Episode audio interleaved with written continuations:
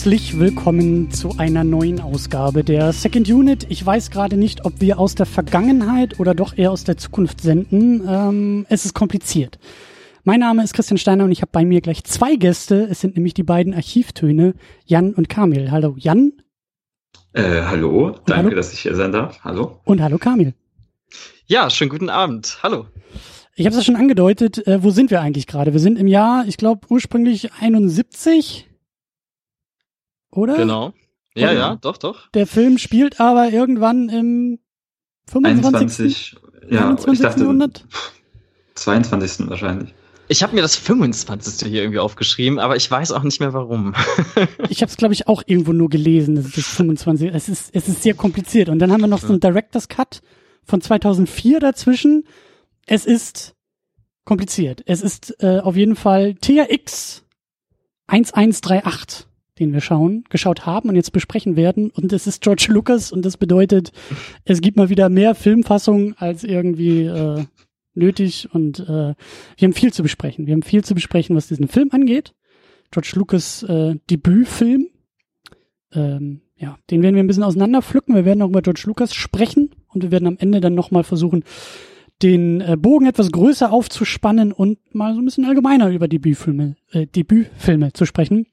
Hatten wir, glaube ich, auch schon ein, zwei Mal hier so in der Sendung das Thema und äh, ist ja eigentlich auch, wird ja nie langweilig, das Thema. Debüt, Erstlingswerk, wie auch immer man das nennen mag. Ähm, aber bevor wir dazu kommen, gibt's wie immer ein paar kleinere und größere Dinge, die wir im Vorfeld besprechen wollen. Ich dachte mir, wir stellen vielleicht euch ein wenig vor. Ihr seid zum ersten Mal hier in der Sendung und ihr seid ja selber auch Podcaster. Genau. Jan, darf ich dir den Ball zuspielen? oh, darfst du, ja. Ähm, äh, wir beide, Kamil und ich, machen zusammen einen Podcast, der heißt Archivtöne. Ihr findet ihn auf archivtöne.de. Und äh, da reden wir auch über Filme, wer hätte es gedacht. Und unsere Besonderheit, unser spezielles Feature ist, äh, dass wir jedes Mal eine kleine Challenge, eine extra Herausforderung haben, die wir aus dem Hut ziehen, aus unserer großen Lostrommel und dann spontan entscheiden müssen, welche beiden Filme dazu passen. Da haben wir ganz obskure Kategorien. Ein Film mit einem vollbärtigen Protagonisten fällt mir mal ein. äh, und äh, diese Sendung ist tatsächlich so etwas wie ein Tie-In-Produkt der Snack zur WM ähm, zu unserer aktuellen Folge, in der wir äh, die Challenge Debütfilme behandelt haben. Ganz genau. Es ist, es ist ein Crossover, es ist ein, ein Spin-off, es ist ein, ein, ein Podcast Cinematic Universe, ich weiß nicht. Es ist auf jeden Absolut. Fall dazu passend zu ja, dem Podcast. Ja. Ähm, erzähl noch mal, also diese, diese, diese Nummer mit aus dem Hut ziehen ist ja wortwörtlich und ähm, also ihr habt da eine Box mit ganz vielen Stichworten. Exakt. Oder wie funktioniert und, äh, das? Ja. Wir betonen jedes Mal, äh, dass die Box tatsächlich physisch existiert und schneiden dann auch mal Mausklicks raus. Ähm, Sehr gut, äh, aber was, so was, was steht denn da so drin? Was, was, was sind denn noch so Sachen, die ihr unbedingt ziehen wollt, aber noch nicht gezogen habt? Die wir unbedingt ziehen wollen. Wir, wir haben schon ein paar Mal äh, äh, fast die, den Film mit dem mythologischen Charakter genommen und dann doch wieder zurückgeworfen, weil wir was sehr Ähnliches in der Sendung schon mhm. hatten. Ähm, ich könnte die Liste aufmachen. Kamil, hast, hast du Favoriten? Ja, wir, wir freuen uns ja so ein bisschen auch immer über diese Klassikerfilme. Ne? Wir haben so ein paar Jahrzehnte aufgestellt, Klassiker der 50er oder 60er Jahre. Mhm. Und da einfach mal gesondert einen Film rauszupicken, spontan vor allem noch äh, so im Dialog, äh, ist dann eigentlich immer ganz spaßig. Wir hatten das, glaube ich, für die 90er mal. Da haben wir über Barton Fink und Hudson Hawk, glaube ich, gesprochen. Also, und es kommen dann immer so schöne Verbindungen auf jeden Fall raus in Kombination. Also ja, ihr zieht da was aus dem Hut, das ist ein Stichwort, und ihr müsst dann noch in der aktuell, also in der vorherigen Sendung sozusagen, ähm, auch die konkreten Filme picken, die dann dieses Stichwort treffen sollen. Exakt. Wir, wir geben uns immer so fünf Minuten, um dann was zu nennen und sobald das Mikro aus ist, fällt uns dann ein, ach Mensch, den hätte man mitnehmen können. ähm, genau, das, das Schöne an dieser Losbox ist eben, dass man da selber, dass ihr und auch, auch du zum Beispiel, darfst da als Hörer äh, selber was reinwerfen. Dazu auf archivtöne.de slash challenges einfach mal gucken, was wir in der Liste haben. Da steht alles, was noch kommen kann. Äh, und da kannst du einfach deinen Vorschlag drunter kommentieren.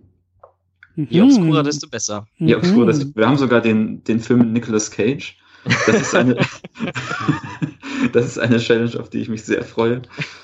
Das sind aber schöne Sachen dabei. Ich habe das gerade nur so aufgemacht. Gangsterfilm, Film über Rache, Serienkillerfilm. Oh, eine, einen ganz tollen kürzlich bekommen, äh, ein Film, dessen Titel auch eine Aufforderung sein könnte. Oh. Darauf freue ich mich auch sehr. Ein Film, in dem ein Popstar mitspielt. Uiuiui.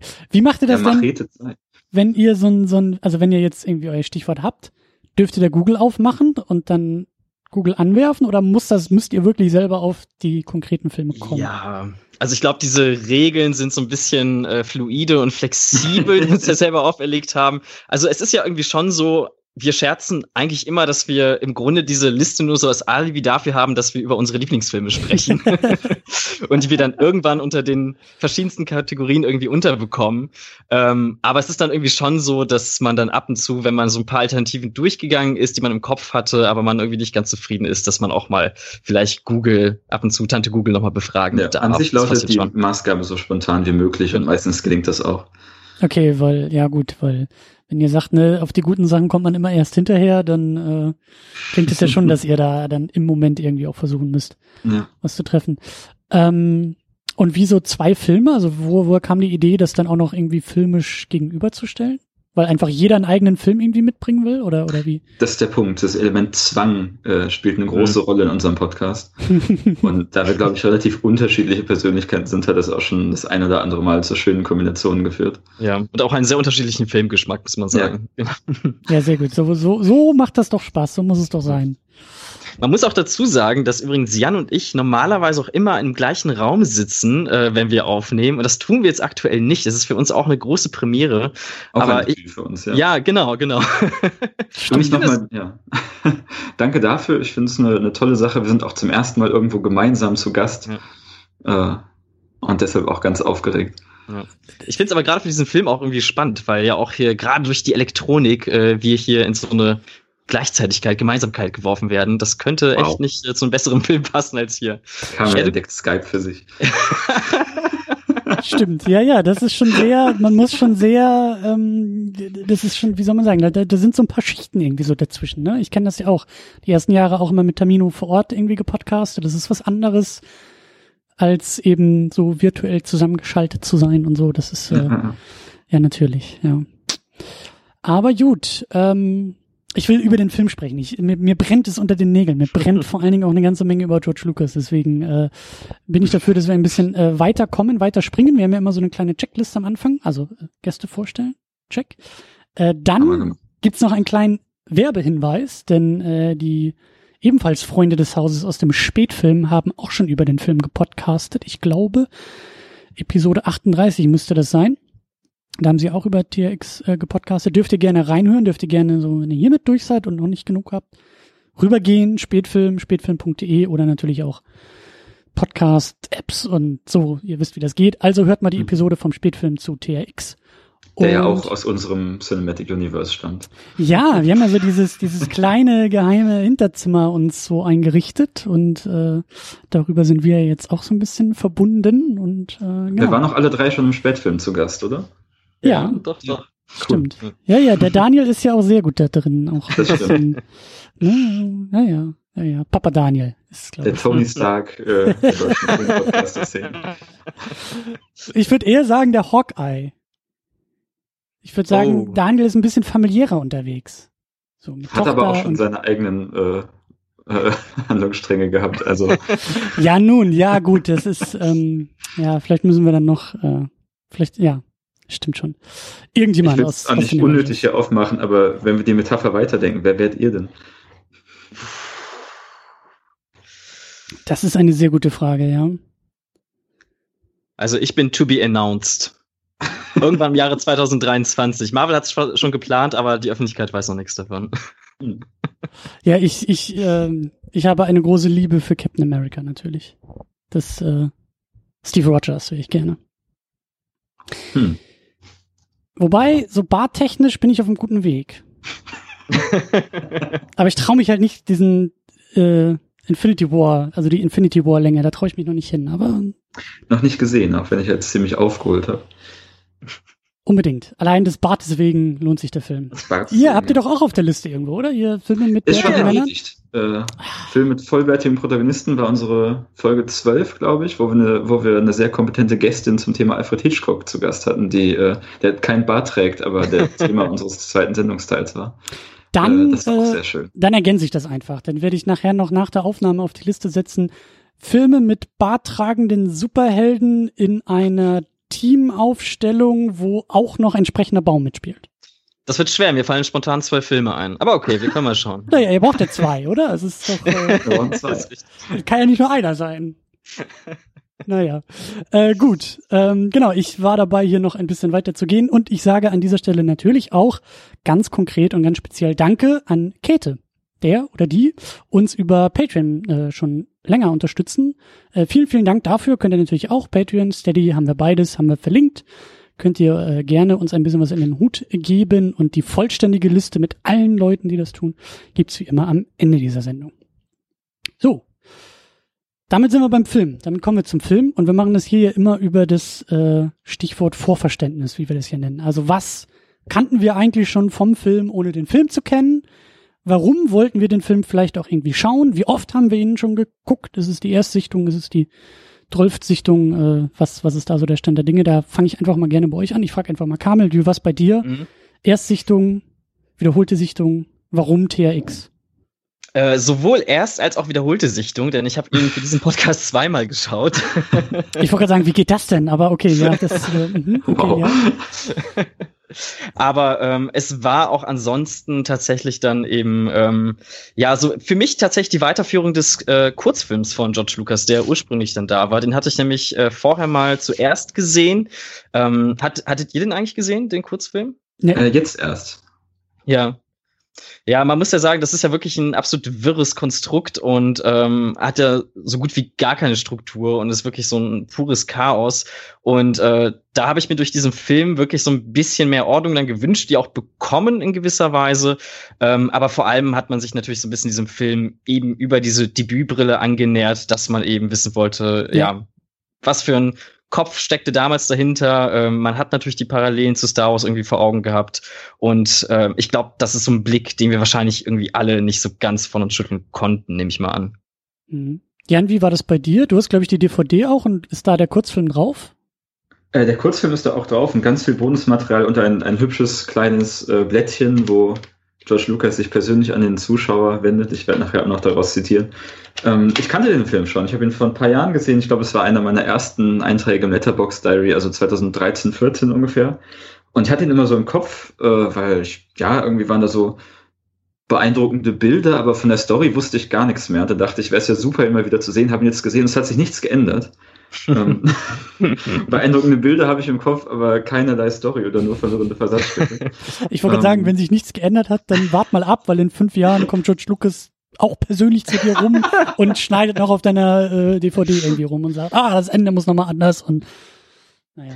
Ja, genau. Also damals hatte ich mich auch vor allem wegen dieses, dieser, wie Kamil sagt, Debütbrille genähert, mhm. einfach auch in der Phase mal zu gucken, was haben äh, äh, Filmemacher, die ich bedeutsam finde oder die wichtig waren, äh, so früher gemacht und deswegen auch, auch der Antrieb. Mhm. Ich habe den, zum, ich hab den zum ersten Mal geschaut. Ähm, ich habe den ich weiß nicht, der ist mir, der ist mir nie so über den Weg gelaufen. Das kann auch sein, dass der im Studium vielleicht mal irgendwie erwähnt wurde, aber ich habe mich da nicht so ganz rangetraut. Ich habe auf jeden Fall im Studium American Graffiti geguckt. Das war dann der zweite, glaube ich, von George Lucas. Ähm, Im Rahmen so eines Seminars, was halt Filmmusik oder Filme, die mhm. viel mit Musik arbeiten und so. In dem Kontext habe ich den mal geschaut. Und ähm, TRX hatte ich immer irgendwie auf der Liste und ich glaube, Kamel, du, also du hast ihn ja jetzt auch zum ersten und zum zweiten Mal geguckt, aber genau. war, also ich hatte so den Eindruck, als wir uns so ein bisschen so versucht haben, auf einen Film zu einigen, dass, also bei mir war der Antrieb so, ah, dann habe ich mal einen Grund, den Film endlich zu gucken und kann ihn endlich mal so von der Liste ausstreichen, weil sonst, äh, weiß ich nicht, schiebe ich dir noch weitere zehn Jahre vor mir her. War das bei dir ähnlich? Ja, total. Also ich bin ohnehin immer so dankbar für diese Impulse, die irgendwie mein, mein Filmkonsumverhalten irgendwie dann doch so einschränken und lenken, weil einfach diese Fülle der Möglichkeiten so riesig mittlerweile ist, ähm, wo man überall auf welchen Streamingdiensten ja. sonst wo angemeldet ist. Ähm, ich finde das immer ganz schwierig und dann bietet es sich wirklich einfach an, so diesen ganz ursprünglichen und unmittelbaren Impulsen einfach nachzugehen und äh, das war hier wirklich ähnlich, muss ich auch sagen, ja. Schön. Sehr, sehr schön. Haben wir ein bisschen äh, Klassiker äh, abge, abgefrühstückt, abgehandelt. Das äh, ist, doch, ist doch wunderbar. Genau, und ähm, lustigerweise kenne ich einen Clip aus dem Film, ein Audioclip. Den habe ich wahrscheinlich irgendwie 200 Mal oder so schon gehört in meinem Leben.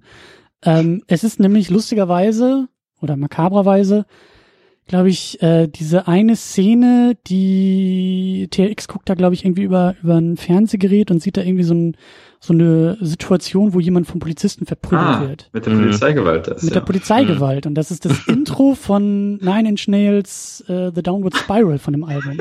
Das, ist da, das Album fängt damit an, fängt mit diesem Audioclip an und baut, also das wird halt dieses, dieses, dieses Prügelgeräusch wird sehr rhythmisch, also ist ja im Film schon sehr rhythmisch und leitet im Grunde genommen halt so ein, brachiales Intro, den Intro-Song zu dem Album ein und äh, ich mag Nine Inch Nails sehr, sehr gerne und ich liebe auch dieses Mhm. Album und deswegen äh, habe ich das schon also ich sag hunderte Male bestimmt gehört und äh, weiß jetzt endlich, wo es herkommt und äh, muss das auch noch mal neu ordnen, warum das eigentlich da drauf ist und ähm, Crazy. naja, ja, auf jeden Fall. Ähm, also das Album ist glaube ich von 94, also genau und der Film 71 und äh, Mhm. THX 1138, der mit der Polizeigewalt. der mit der Polizeigewalt, der mit den sehr hilfsbereiten Polizisten, die ja immer nur das Beste wollen, aber äh, nicht unbedingt das Beste tun. Aber bestes Stichwort, ähm, ich glaube, wir haben uns im Vorgespräch dar darauf geeinigt, dass Kamil, glaube ich, den Plot zusammenfassen darf, muss, Oh, soll. bitte. Ihr habt euch darauf geeinigt. hey, das ist dem, hey, wir haben demokratisch, sind wir zu der Erkenntnis gekommen, dass du die Ja, Aufgabe hast. Mhm. So ist das. Nun gut, ich glaube, ich habe so, so eine kleine Denksperre äh, auferlegt bekommen und äh, handle jetzt einfach mal. Ähm, ich gebe einfach mein Bestes. Ähm, ich glaube, man kann das aber auch relativ schnell zusammenfassen. Also wir befinden uns in einer dystopischen Zukunft. Äh, wir haben es am Anfang äh, angedeutet, wahrscheinlich irgendwo im 25. Jahrhundert. Und äh, wir haben es hier mit einer Welt zu tun, die äh, absolut gleichförmig ist. Äh, Leute sehen alle gleich aus, sind äh, kahl rasiert, tragen alle weiße Klamotten, alles sehr uniformell. Ähm, alles auch sehr natürlich in so einer elektronischen Durchtriebenheit, möchte ich jetzt was sagen, ähm, alle an PCs angeschlossen, noch und nöcher.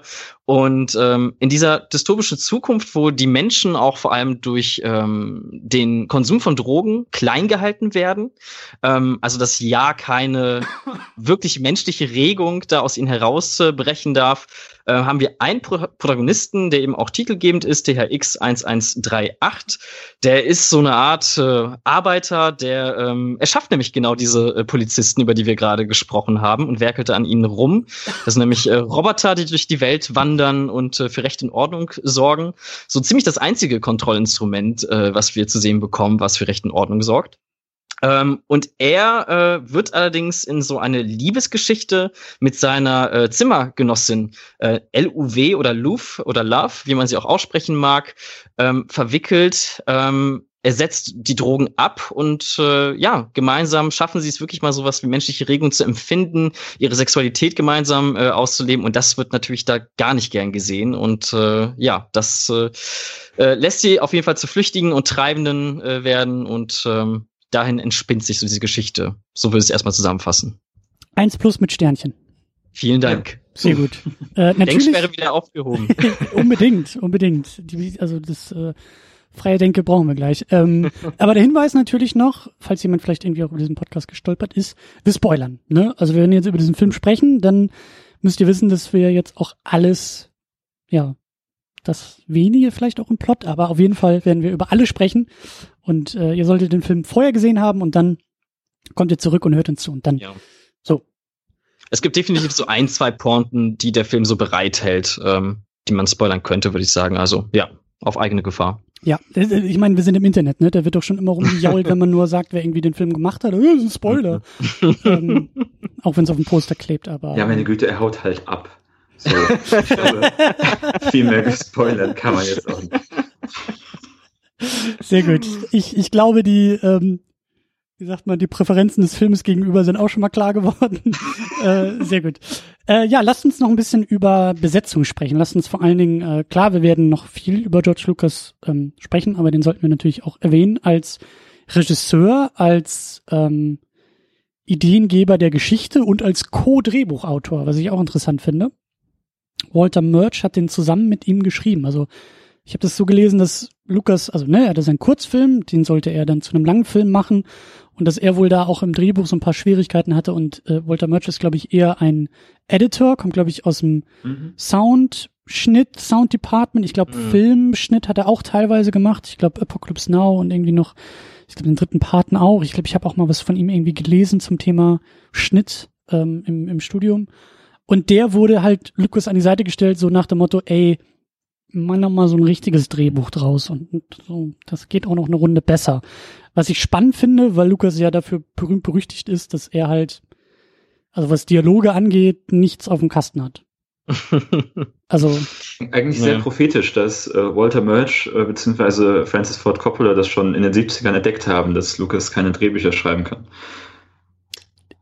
Die große Legende ist ja auch, dass Star Wars äh, erst zu dem wurde im Schnitt. Also das im mhm. Schnittraum, die, mhm. die drei Leute, die dann, glaube ich, auch einen Oscar dafür gekriegt haben, unter anderem seine damalige Frau und mittlerweile eben Ex-Frau, dass äh, die halt aus dem ganzen Material erst was Rundes zimmern konnten. Und äh, gibt ja, mhm. glaube ich, auch, ich glaube, Harrison Ford oder Mark Hamill, irgendjemand hat es, glaube ich, auch mal so in einem, in einem Interview oder Making-of gesagt, so, das ist ja bekannt, dass halt, also die haben ihm das auch um die Ohren geworfen und gesagt, George, du kannst den Scheiß auf Papier schreiben, aber wir können das so nicht sagen. Das geht so nicht. Dass er das halt. Das glaube ich sofort. Ich meine, kennt ihr, kennt ihr dieses The Star Wars? Das ist so ein Comic, der angeblich auf dem Original-Drehbuchentwurf von George Lucas basiert. Ich hab mal davon ist, gehört, ja, ja.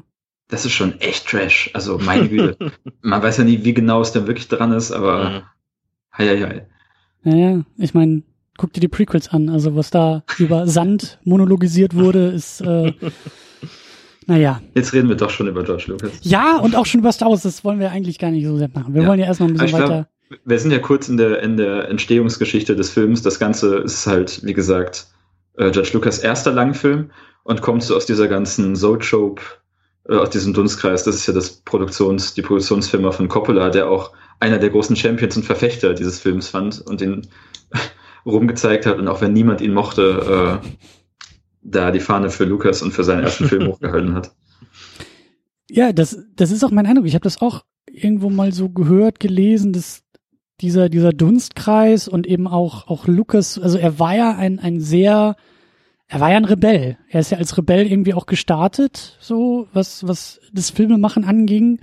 Und seine sehr, ähm, oder seine wilderen Ideen, so finde ich, kommen hier auch schon zum Tragen. Also ich glaube, ich glaube, dass, dass George Lucas sehr, äh, also er hat den Film gemacht, den er machen wollte. Mhm. So, und dieses, worüber wir auch noch sprechen werden, also der Film ist vielleicht ein bisschen träger, ein bisschen trocken, er eckt an, er ist halt sehr ungewöhnlich. Und das ist, ist kein, komisch, kein Zufall. Ja. ja. ja. Aber auf jeden Fall haben wir auch durch diesen Dunstkreis dann auch ähm, schöne Überschneidung, gerade auch in der Besetzung, ne, zu diesen auch äh, Coppola-Produktionen. Also äh, wenn wir da mal auf den Hauptcharakter zu sprechen kommen, ähm, der findet sich ja auch in einigen Coppola-Filmen äh, wieder, ne? Robert Duvall, genau. Genau. Ja. Als äh, TRX, ja. Stimmt, Apocalypse Now, ja, ja. Der Pate, ja. Dafür seine, seine Partnerin, wie heißt sie? Maggie, Maggie McOmi, habe ich noch nie in irgendwas davor oder danach wiedergesehen. Wie ist es bei euch? Ich auch nicht. Aber ich hätte mir so gedacht, die würde perfekt in so einen Alien-Film reinpassen. Dann so, ne? ich fand die auch voll gut in dem Film. Das ist noch so. Ja, die ist super. Total, total. Also, ja, also die Performance hat mir mega gut gefallen, aber anscheinend, mhm. ähm, wer weiß, vielleicht, vielleicht war das ja auch eher so ein bisschen Amateurbereich oder so, weil, mhm. ne, also, also ich glaube, also der Film ist doch, Lukas hat doch studiert, hat doch irgendwie Film studiert, glaube ich, und im Studio, ist im Studium auch der Kurzfilm entstanden und das war, glaube ich, so der genau. erste. Mhm. Nach dem Studium wurde er dann vielleicht auch eher noch, äh, also wo, woanders produziert wird, anders, anders gedreht wird, so. Ähm, wer weiß, wo sie herkam. Also es sind garantiert Leute, gerade auch Leute, die hier zuhören, und da dürft ihr gerne in den Kommentaren natürlich nachliefern, aber ihr wisst, was ich meine. Ähm, genau, und dann haben wir noch Donald Pleasance als Sen, S-E-N, der so den Hauptcast abrundet und irgendwie mhm. auch so das Gegenstück zu TRX darstellt. Der offiziell schlimmste WG-Bewohner aller Zeiten. das ist exakt seine Rolle, ja. Ja, wobei, also die, die gute Love oder, oder LU, LU, ja, V, LUH, ich meine, also den Mitbewohner die Drogen absetzen, ist, ist vielleicht auch so ein bisschen.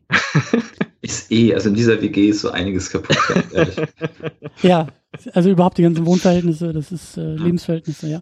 Aber da werden wir also, auch noch auch noch drauf, äh, drauf zu sprechen Donald kommen. Pleasance mag ich ja irgendwie, ne? Also ich bin ja großer Carpenter-Fan und der ist ja eigentlich so, bei dem fühle ich mich sofort zu Hause, weil ich ihn aus diesen ganzen Filmen mhm. immer so in kleinen Rollen kenne und hier ist eigentlich auch, da taucht er so auf, ach ja, so Mensch, da ist er. Ja, ich finde äh, generell gut besetzt und ähm, ja, aber aber trockenes trockenes Zeug, was die da zu spielen haben so. Trocken ja, es wird, ne? Also ich, ich glaube, dann kommen wir so langsam auf den Film an sich. Der ist super komisch, ne? Also der ist das ganze Ding ist irgendwie Avantgarde im besten Fall und, und einfach nur wild. Also stell dir vor, du gehst heute ins Kino und denkst, hm, da ist irgendwie ein vielversprechender junge Filmemacher. Und dann geht das los. Und dann sitzt du da so mhm. zehn Minuten und, und fragst dich nur, was stimmt denn hier eigentlich nicht? Also das, ist, das ist noch nicht mal wertend gemeint. Das ist einfach. Äh, das ist so die Frage, ne? So bin ich das? Ist es der Film? Irgendwas? Ja. ja. Aber also ich muss ja sagen, dass ich mir diese Frage so am Anfang noch nicht so gestellt habe, aber so im Laufe des Films. Also es kam so alles so nach und nach, so sickerte das bei mir durch, ähm, dass da einfach wirklich etwas, gerade auch was das Pacing angeht oder so ein Rhythmus, das, also heutzutage könntest du so einen Film nicht mehr machen, ne? wo dann plötzlich mittendrin irgendwie so eine zehnminütige Redesequenz dann anfängt und die ganze Welt so ein bisschen drumherum vergessen wird, die er vorher noch so mühevoll aufgebaut hat. Es ist schon wirklich sehr, sehr weird, ja. Ey, hätte es damals Twitter gegeben und, und Letterbox, ey, die Leute wären hergezogen über das Ding. Also was da so plottechnisch ja auch teilweise passiert, wie Leute einfach irgendwie mhm. auftauchen und können einfach aus dem Gefängnis rausgehen und so. Das ist schon alles ein bisschen, ein bisschen wild. Aber, ähm, um vielleicht auch ein bisschen, ein bisschen positiver anzufangen, ähm, wobei, ich glaube auch, ihr habt das relativ wertneutral erstmal gemeint, aber ich fand halt, dass die Stimmung in dem Film also gerade weil das so weird alles ist und der Film arbeitet auch in der Inszenierung mit ganz, ganz vielen eigenen Bildern, sehr viel weiß und wie ihr auch erwähnt habt, so die sehen alle gleich mhm. aus mit diesen kurz geschorenen Haaren und auch so das, so dieses, dieses ein bisschen gestellte Acting funktioniert irgendwie auch ganz gut in dieser sehr unmenschlichen Zukunftsvision und das ist alles, da kommt so viel zusammen, aber dieser Cocktail fand ich, also ich habe mich da teilweise schon unwohl gefühlt, irgendwie so beim Zugucken. Und ich glaube, das, das sollte ich ja, auch so. Also erstmal erstmal das, ähm, ich mag ja prinzipiell einen Film, den man in jedem Frame erkennt, ne? Hm. Mhm. Und, und das hier ist so einer. Der hat immer dieselben Farben, immer sieht es irgendwie weird aus. Ich, ich würde noch weitergehen. Ich würde sagen, jeder, jedes Bild in dem Film ist irgendwie eindringlich und will, wie du sagst, bewusst dafür sorgen, dass du dich unwohl fühlst. Es ist irgendwie aus einem komischen Winkel, Kamera steht auf dem Tisch keine Ahnung, äh, wenn, wenn eine Uhr eingeblendet wird und da Zahlen stehen, dann ist die rechte Zahl nur noch so, ja. noch so angeschnitten und nie ganz im Bild. Manchmal ist der Kopf eines einer Figur nicht zu sehen. Das ist so systematisch, dass ich nicht sagen würde, das ist einfach äh, Unfall gewesen, er kann nicht mit der Kamera umgehen, sondern tatsächlich hat jedes Bild auf mich den Eindruck gemacht, als sollte ich mich in dieser Welt sehr, sehr unwohl fühlen. Mhm. Das fing bei mir schon tatsächlich beim, beim Vorspann im Grunde an, muss ich ja zugeben. Ne? Also äh, ja. Das ist okay. ja irgendwie dann, für mich war schon so wahnsinnig ungemütlich zu sehen, dass dieser äh, Vorspann quasi so umgekehrt so von, von oben nach unten dann irgendwie so durchläuft. Und ähm, dann kommen wir ja wirklich in so eine, ja, in so eine Montage rein, wo ja wirklich nur ein pures Chaos irgendwie herrscht. Ne? Es ist so ein wirkliches Wirrwarr aus Bildschirmen, die sich so ins Bild reinschieben und diese Zahlen-Overlays, alles sehr digital gehalten, irgendwelche Stimmen aus dem Off, die so dröhnen und blechern sind. Ähm, und man wirkt aber, also man weiß ja sofort, weil dieses Uniformelle ja sofort durchdringt in diesem weiß gehaltenen und äh, konform gehaltenen. Man hat sofort das Gefühl, okay, aber das soll alles irgendwie effizient wirken, ne? Und alles so mhm. ähm, auf maximale Effizienz ausgeprägt, sehr wirtschaftlich im Grunde auch. Ähm, und es, ist, es wirkt aber so chaotisch. Ja, genau. Mhm. Also ich hatte immer so den Eindruck von Bürokratie, wenn dann auch mhm. der Film auch viel zu lang und viel zu ausgiebig sich mit diesen ganzen Protokollen irgendwie beschäftigt. Also ich weiß nicht, wenn man den Film, wenn man alle Szenen rausschneiden würde, wo irgendwelche Monitore, Zahlen mhm. oder Menschen, die halt Zahlen in Monitore tippen oder sprechen, wenn das mal weg wäre, ich glaube, der Film wäre, wahrscheinlich ist das der Kurzfilm, der übrig bleibt. Also das, dieser Film ist halt so, so bürokratisch und halt so kalt dadurch, auch so, wie gesagt, sehr, sehr unmenschlich alles, aber halt auch so, und das, das hat für mich halt auch so ein Unbehagen irgendwie ausgelöst, mhm. dieses sehr, ähm, ja sehr fokussierte auf irgendwie Abläufe, die aber so undurchdringlich aussehen und auch so ja willkürlich, wie ihr gesagt habt und so so unlogisch irgendwie auch. Also dieses dieses Bürokratie der Bürokratie wegen, aber das ist ein System und das System funktioniert mhm. und in diesem System sind halt irgendwie diese naja, alle gleich aussehenden, gleich gemachten Individuen, die da ihre Pillen einwerfen müssen. Also das, das Worldbuilding oder so diese, diese Stimmung, das Erzeugen von Stimmung, finde ich, funktioniert sehr, sehr gut. Aber das Problem ist dadurch halt auch ein bisschen, dass, also ich kann mir vorstellen, dass dieser Film einfach auch vielen Leuten nicht nur nicht gefällt, sondern ja, wenn ihr sagt, so wenn der heute im Kino laufen würde, mhm. ich glaube, viele würden einfach nach zehn Minuten wieder gehen und sagen, hä? Mhm. Nee, Komplett. also habe ich jetzt gar keinen Bock drauf. Also Freitagabend, ja. anstrengende Woche hinter mir, ich will jetzt irgendwie sehen, dass es explodiert. Mhm. Und äh, das tut's hier ja überhaupt nicht. Kennt ihr ähm, die Dokumentation Sans Soleil von Chris Marker, der auch äh, diesen Zeitreisefilm der GT gemacht hat? Nee. Mhm. Okay, ähm, also das ist so, so, so eine Montageschnitt, der mich sehr an ihn erinnert hat, wo wirklich, also im Grunde 90 Minuten lang einfach nur genau diese Art von willkürlichen Szenen zusammengewürfelt werden, um am Ende aber so ein schönes Gesamtbild zu ergeben. Also das wirklich am Ende, also äh, Chris Marker untersucht da irgendwie Japan und äh, auch sehr digital und du hast am Ende auch wirklich das Gefühl, so ein bisschen diesen Alltag irgendwie durchdrungen zu haben. Und hier ist es allerdings ja nur so diese ersten paar Minuten der Fall, dass ähm, diese Art von Abläufe irgendwie so hergestellt werden. Danach verlässt der Film ja auch irgendwie diese Struktur. Und danach wird's ja nur, also danach wird's ja teilweise sogar streckenweise sehr konventionell, ne? Und äh, deswegen, also ich hatte am Ende schon das Gefühl, okay, ich habe so ganz viel von der Welt mitbekommen, aber ähm, ja, irgendwann wird das auch so fallen gelassen wieder als Thema, hatte ich den Eindruck. Ich weiß bei nicht. Mir, bei mir steht hier ein Stichpunkt, der heißt Zusammenhanglosigkeit als Worldbuilding. Ja. das ist ungefähr das, was passiert. Und wie du sagst, es ist trotzdem irgendwie ein Dreiakter und eine Heldenreise und zwischendurch verstecken sich ganz konventionelle Erzählungen mhm. äh, in dieser Geschichte. Dann wird aber auch wieder krass gebrochen. Ne? Dieser ganz weiße Raum, dieses komische Gefängnis, das ist auch eine, eine überlange Szene überhaupt, wird häufig länger draufgehalten als nötig, was auch das Unwohlsein wieder hervorruft. Mhm. Äh, und das, obwohl der Film an sich ja sehr, sehr kurz ist. Ne? Beim Director's Cut haben wir es hier mit 85 Minuten zu tun. Ja. Für auch bemerkenswert. Ja, und, und halt auch so dieses, also dann sind wir ja eigentlich auch schon bei, bei Motiven und auch bei dieser Dystopie, die da aufgemacht wird. Also ich finde dieser, dieser Überwachungsstaat, der da gezeichnet wird, halt auch super spannend, aber ja, sag ich ja, also sehr, also ein unwohliges Gefühl entsteht da, ne? Also mhm. wir haben halt diese, diese ganzen Menschen an irgendwelchen Terminals und irgendwas so Monitore und beobachten mit Kamera irgendwie die Leute und halt, also ich bin fast vom Stuhl gefallen, ich fand dieses Bild halt einfach so geil, dass im Pillenschrank also wenn du einen Pillenschrank aufmachst, du sofort Big Brother anguckst und ne, Big Brother mhm. sofort fragt, und, und, stimmt was nicht? Ist alles in Ordnung? So, das finde ich filmisch und irgendwie motivisch einfach total geil. Also, Schon. das ist eine mhm. geile Idee. Das ist, das ist halt, ich finde, da, da trifft Lukas halt richtig gut so in Schwarze mit diesem, mit diesem Bild. Weil es geht halt darum, dass mhm. alle da ihre komischen Drogen einnehmen müssen, ihre Pillen werfen, damit sie halt irgendwie sediert bleiben und halt all das auch nicht tun wollen, was halt illegal ist, wie eben Nähe, Zuneigung, Körperkontakt, Sex, ist alles verboten. Das ist, das, das finde ich schon mal ziemlich stark. Also dieser, diese, dieses System, was da aufgemacht wird, funktioniert, finde ich ganz gut dadurch. Lass uns gleich mal da bleiben und am besten versuchen, dieses, äh, diese Dystopie, die da stattfindet, zu rekonstruieren, weil ich glaube, da, da nähert man sich dem, äh, dem Thema ganz gut. Ne? Irgendwie, mhm. George Lucas versucht ja schon so ein bisschen, sich auf diese ganz hohe Stufe zu stellen. Das ist viel 1984 Zitat. Ne? Ich habe auch viel so äh, Aldous Huxley-Vibes bekommen, diese Drogen, ja. um gefügig zu werden und sowas. Ähm, trotzdem ist es ja nicht genau das. Also wir haben schon Stichpunkt Effizienz gehabt.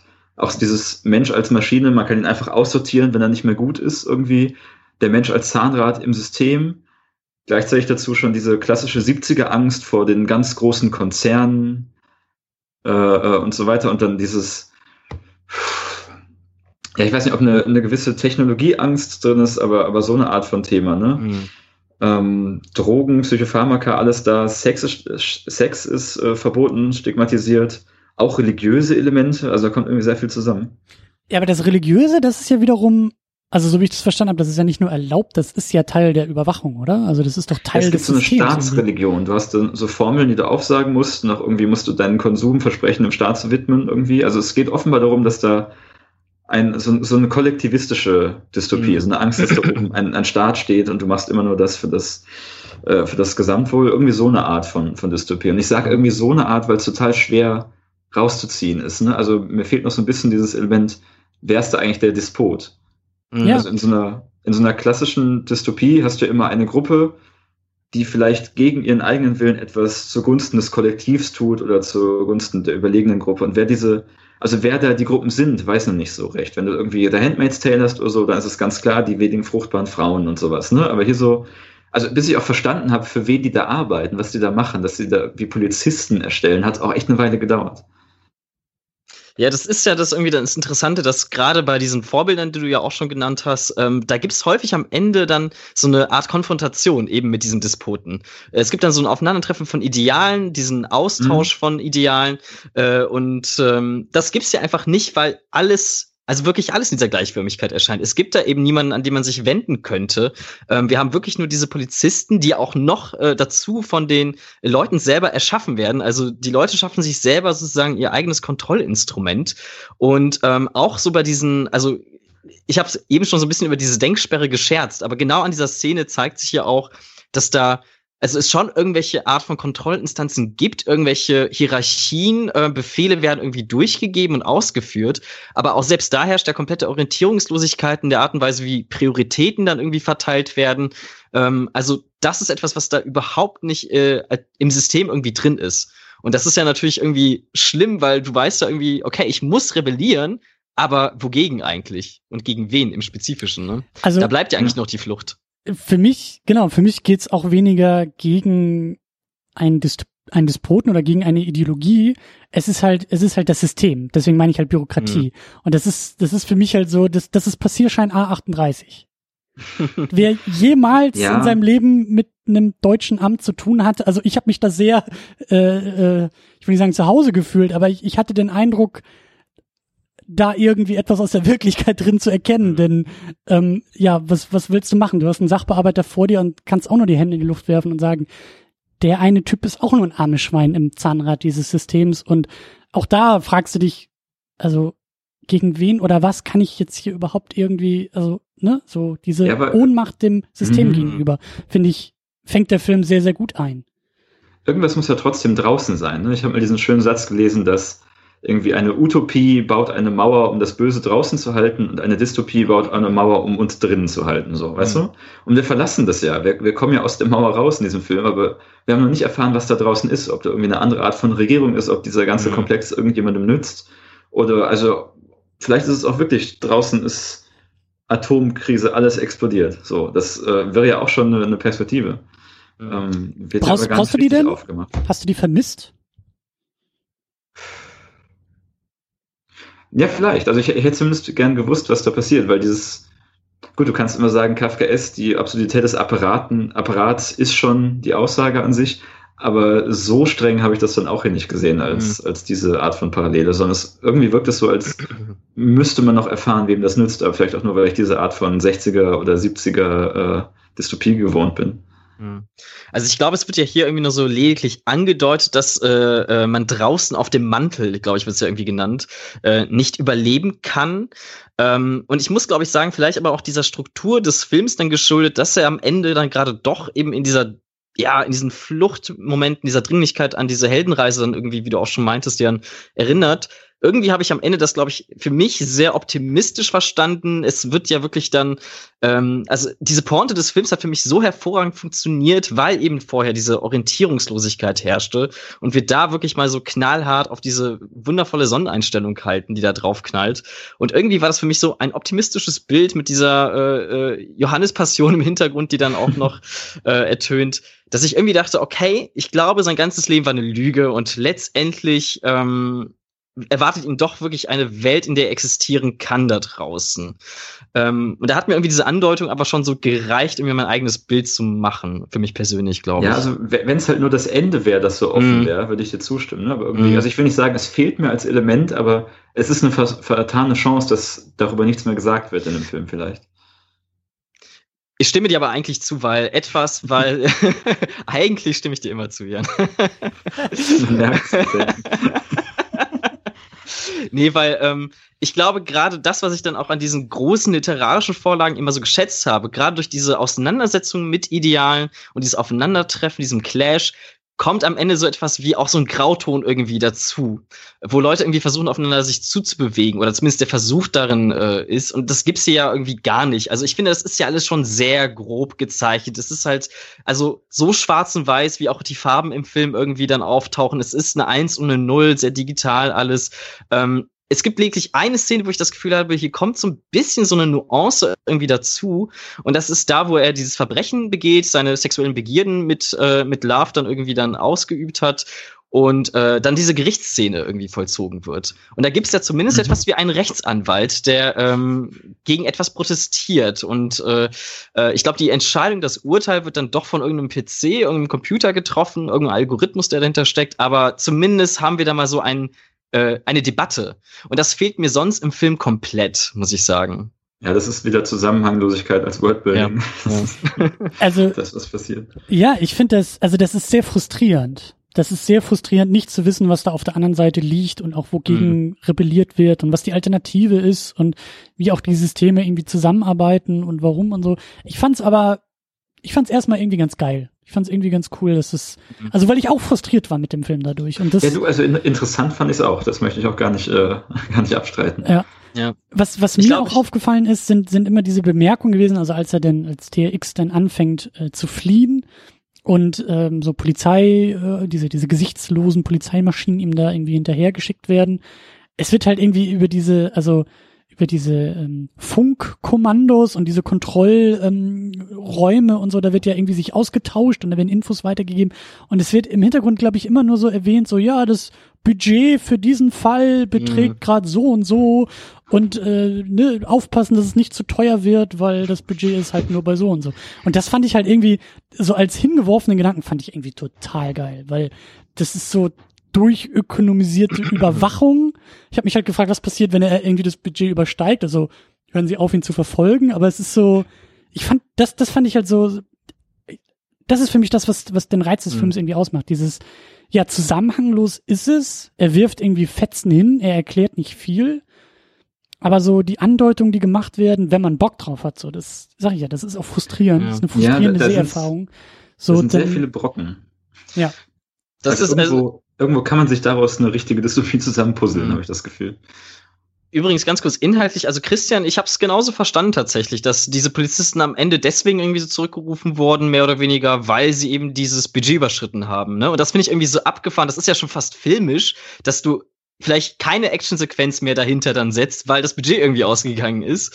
Ähm, also vielleicht kommt das auch aus einer Filmemacherperspektive dann gewissermaßen. Ähm, aber ich, also mir geht's da auch so wie euch. Ich habe irgendwann mal so ein bisschen äh, das Gefühl beim Film gehabt, okay, ich lasse mich jetzt irgendwie drauf ein zwar, aber ich hangele mich so von Idee zu Idee und von Bild zu Bild irgendwie. Und da hat's irgendwie ganz gut funktioniert, weil ich meine, weiß nicht, dann gibt's dann diese Rolltreppe, die in so ein wirklich blendendes Licht führt, die dann äh, Teil einer Einkaufspassage ist, wo wirklich natürlich dieses Konsumieren, dieser Konsumerismus der absolute Heizbringer ist, der Messias sozusagen ist, ne? Und auch diese Religionsaktion und da wird ja wirklich so die Absolution, die erteilt, das ist ja so eine Beichte im Grunde, äh, durch noch so einen Konsumappell, der am Ende ertönt. Ne? Du hast den Segen der Massen, kauf und sei glücklich, lass uns froh sein, dass du einen Handel gibt und be happy. Ne? Also ähm, das sind so immer kleine Vignetten, würde ich sagen, die mich dann irgendwie doch ganz gut bei Laune gehalten haben. Ja. Ja. Mhm. Ja, das stimmt noch schon. Eine, so noch eine Komponente, Entschuldigung. Nee, erzähl Mach ruhig. Erst. Ähm, ich sammle hier immer noch die ganzen Komponenten der, der Dystopie. Irgendwie, der Staat macht uns alle mit Drogen abhängig und gefügig ist vielleicht so das Größte, aber es gibt ja ganz viel. Wir haben schon, ne, Sex ist verboten, alles Mögliche gerade genannt. Ähm, und dann gibt es noch diese seltsame Komponente der Medienkritik. Also mhm. wir haben schon über diese, diese Polizeigewaltszene äh, gesprochen. Ich weiß überhaupt nicht genau, was ich aus diesem ganzen Fernsehverhalten mhm machen soll oder was da auch noch stattfindet. Das ist noch so ein Ding. Also neben der Verdummung und Volksreligion, die so einmal eingeworfen wird, ist es auch irgendwie immer noch da. Ideen dazu? Also ich ähm, meine, dass zu diesem Zeitpunkt und da irgendwie vielleicht einfach so so ein äh, Zukunftsvorgriff irgendwie von George Lucas schon stattfand, ähm, Fernseher oder Kanäle ja so geschaltet waren, dass du ja nicht so durchsetzen konntest, sondern ja auf einem Kanal sozusagen sich alles irgendwie äh, äh, dann erstreckt hat inhaltlich ähm, und halt einfach dann irgendwann nacheinander geschaltet wurde. Und ich glaube, das ist zumindest so so so ein cooler Kniff damals gewesen, dass du zwischen dem Programm schon mal so herumseppen konntest. äh, das war irgendwie neu. Und ähm, für mich war das dann vor allem auch ähm, so ein ja, also so ein anderer Punkt, der sich da angeschlossen hat, auch so äh, so ein gewisser Rassismus, der da einfach in diesem Film herrschte.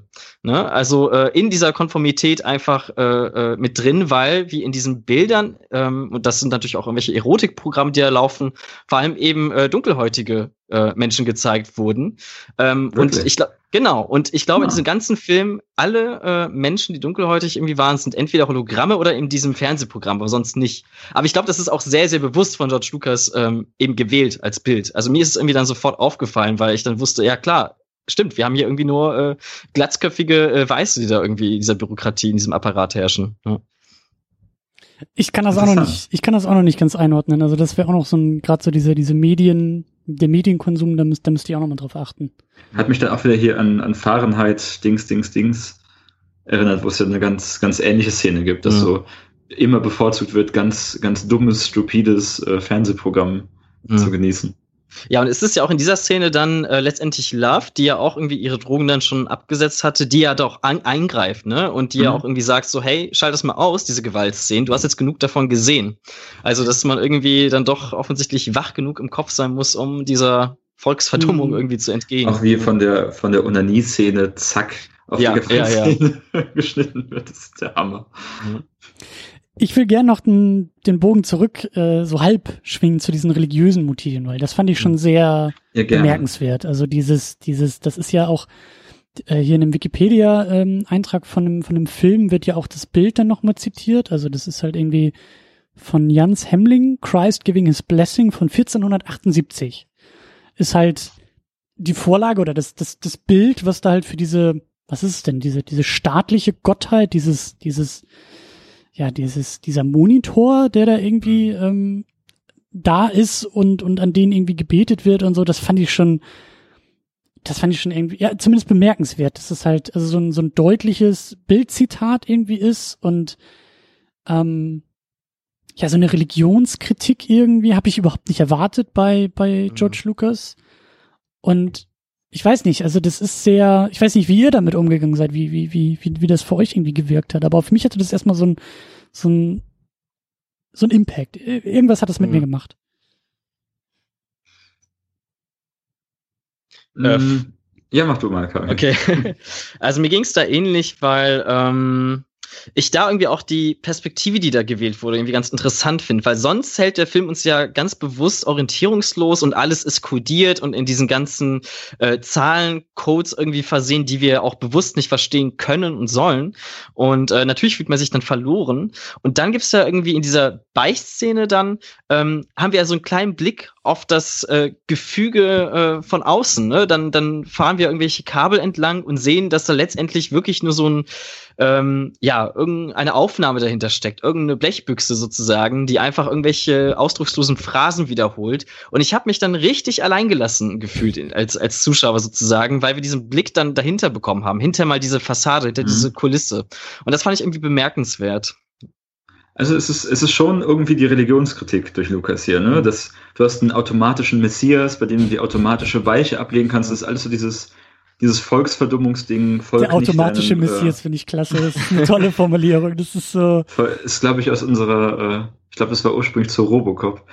Ähm, also, ne, dieses äh, als blindes Schäfchen irgendwie jemandem hinterherlaufen, die Gefahr davon. Ich meine, die Leute sehen ja, die haben was von Mönchen, ne? Mhm. So alle, alle kahlrasiert, weiße Kutten, ich weiß nicht, das ist, äh, ich fand das ist irritierend, auch, was ist da? Ich fand aber auch dieses Bild, ich glaube, das hat mich einfach so irritiert, dass halt dieses, dieses Bild, was ja nun sehr, ich sag mal, wirklichkeitsnah aussieht, weil es aus unserer mhm. Wirklichkeit kommt, in dieser total unwirklichen Welt mhm. wiederzusehen. Also müsste ich halt auch nochmal genauer drauf gucken, aber das ist, glaube ich, so vielleicht auch der einzige, die einzige Verbindung aus unserer Vergangenheit, Gegenwart mhm. in die Zukunft dieses Filmes irgendwie. Weißt du, so alles ist irgendwie, alles ist anders, außer das Bild des Messias, das ist immer noch gleich, obwohl er jetzt ja. ne, der äh, automatisierte Messias geworden ist, so, aber das Bild ist zumindest immer noch das gleiche.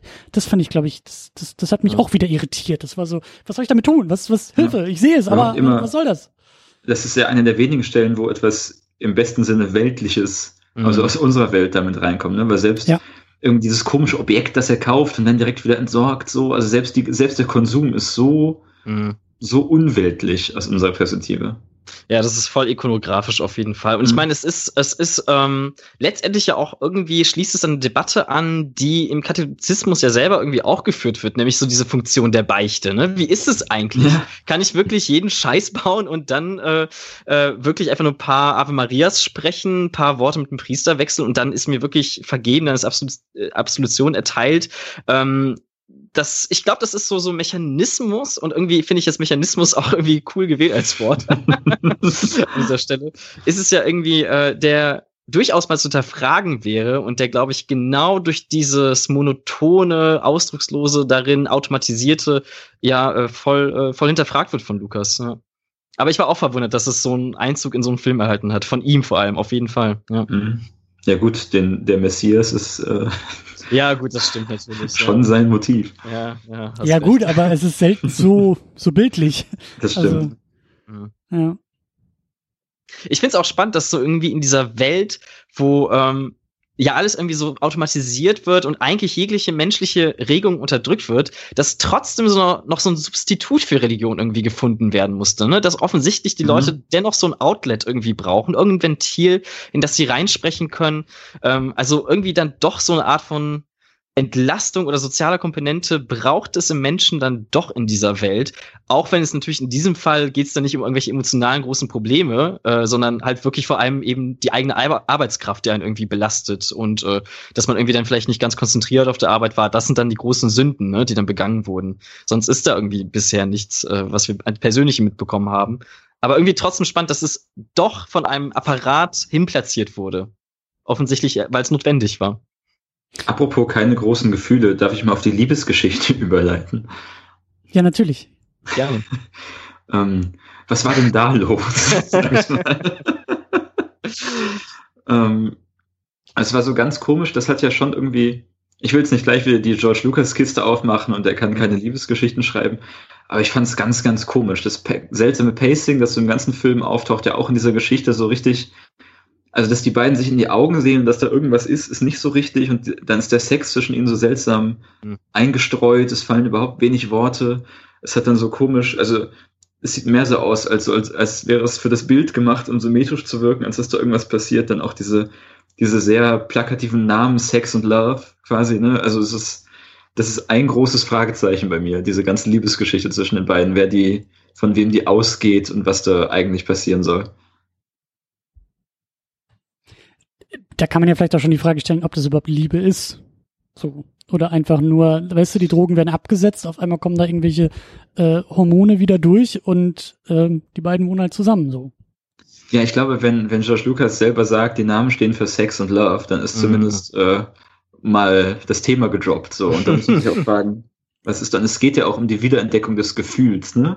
Ja, aber also du wolltest nur nicht zu Lukas überleiten, aber ich habe sowieso die ganze Zeit den Eindruck, so das ist halt alles, was wir so ansprechen und was wir so thematisieren, so die Motive, die Dystopie, das ist halt alles irgendwie, da ist vielleicht Erstlingswerk, Erstlingsfilm auch ganz passend, weil ich habe so den mhm. Eindruck, dass da viel, viel, das ist ein, der fühlt sich wahnsinnig persönlich an, der Film. Also ich habe das Gefühl, George Lucas will alles in einen Film packen, was ihn auf der Seele brennt, seitdem er irgendwie seitdem er denken kann. Er war Mitte 20, als er den Film gemacht hat. So, ähm, weißt du, so, so in der Pubertät schreibst du irgendwie Gedichte und denkst, ah, das brennt mir auf der Seele und ich bin der große Künstler und ich muss jetzt hier was loswerden. Das tun wir irgendwie alle.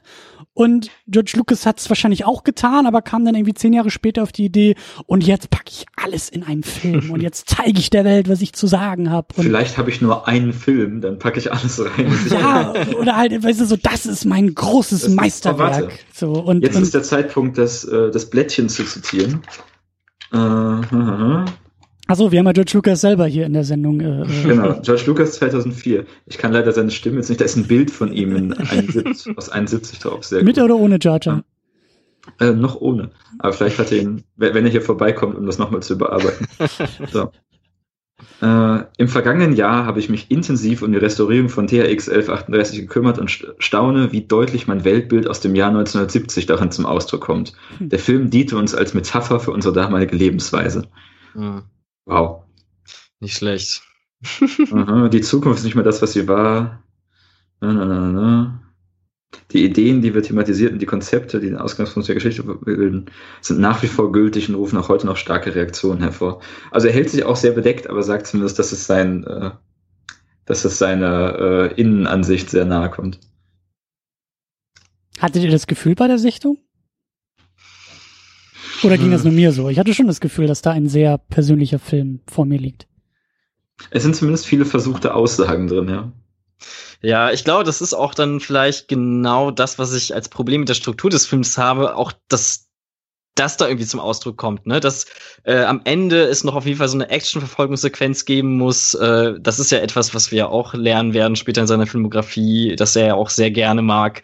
Ähm, dass etwas alles dann irgendwie noch so unterkommen muss und dass er aber vielleicht so diese ganzen großen Zahnräder nicht an die richtigen Stelle platziert hatte, dass sich nicht alles so schön ineinander dreht, sondern alles so, so nebenher irgendwie dreht. Ähm, ich weiß nicht, ob ich das generell aber als so persönlich empfunden habe, muss ich sagen. Also, das also ich jetzt nicht. Ja, diese, dieses, sein Weltbild aus 1970 ist, glaube ich, schon da. Allein der Art mhm. von Dystopie, irgendwie, man hat Angst vor den großen Konzernen, die auch damals ja nicht nur die Filmindustrie, sondern überall so, mhm. äh, sowas an sich reißen. Auch die Angst vor dieser, ja, diese, diese Verschwörungstheorie von der Staat will uns alle mit Drogen abhängig machen, ist, glaube ich, auch recht modern in der Zeit.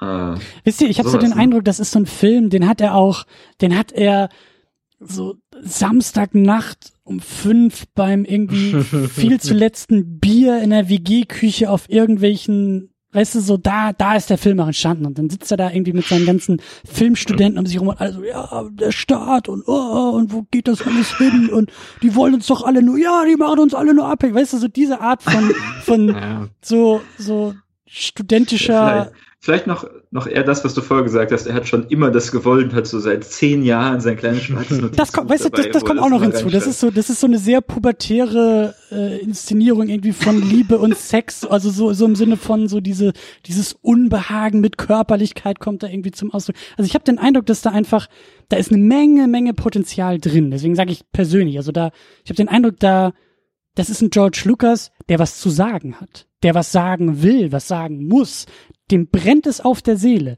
Der ist vielleicht noch nicht so geübt da drin, diese, diese Mittel, diese filmischen, sprachlichen Mittel zu benutzen, die er da gerade benutzt. Deswegen wirkt das auf mich manchmal alles ein bisschen plumper, als es sein müsste, ein bisschen ja. unrunder, als es irgendwie sein müsste.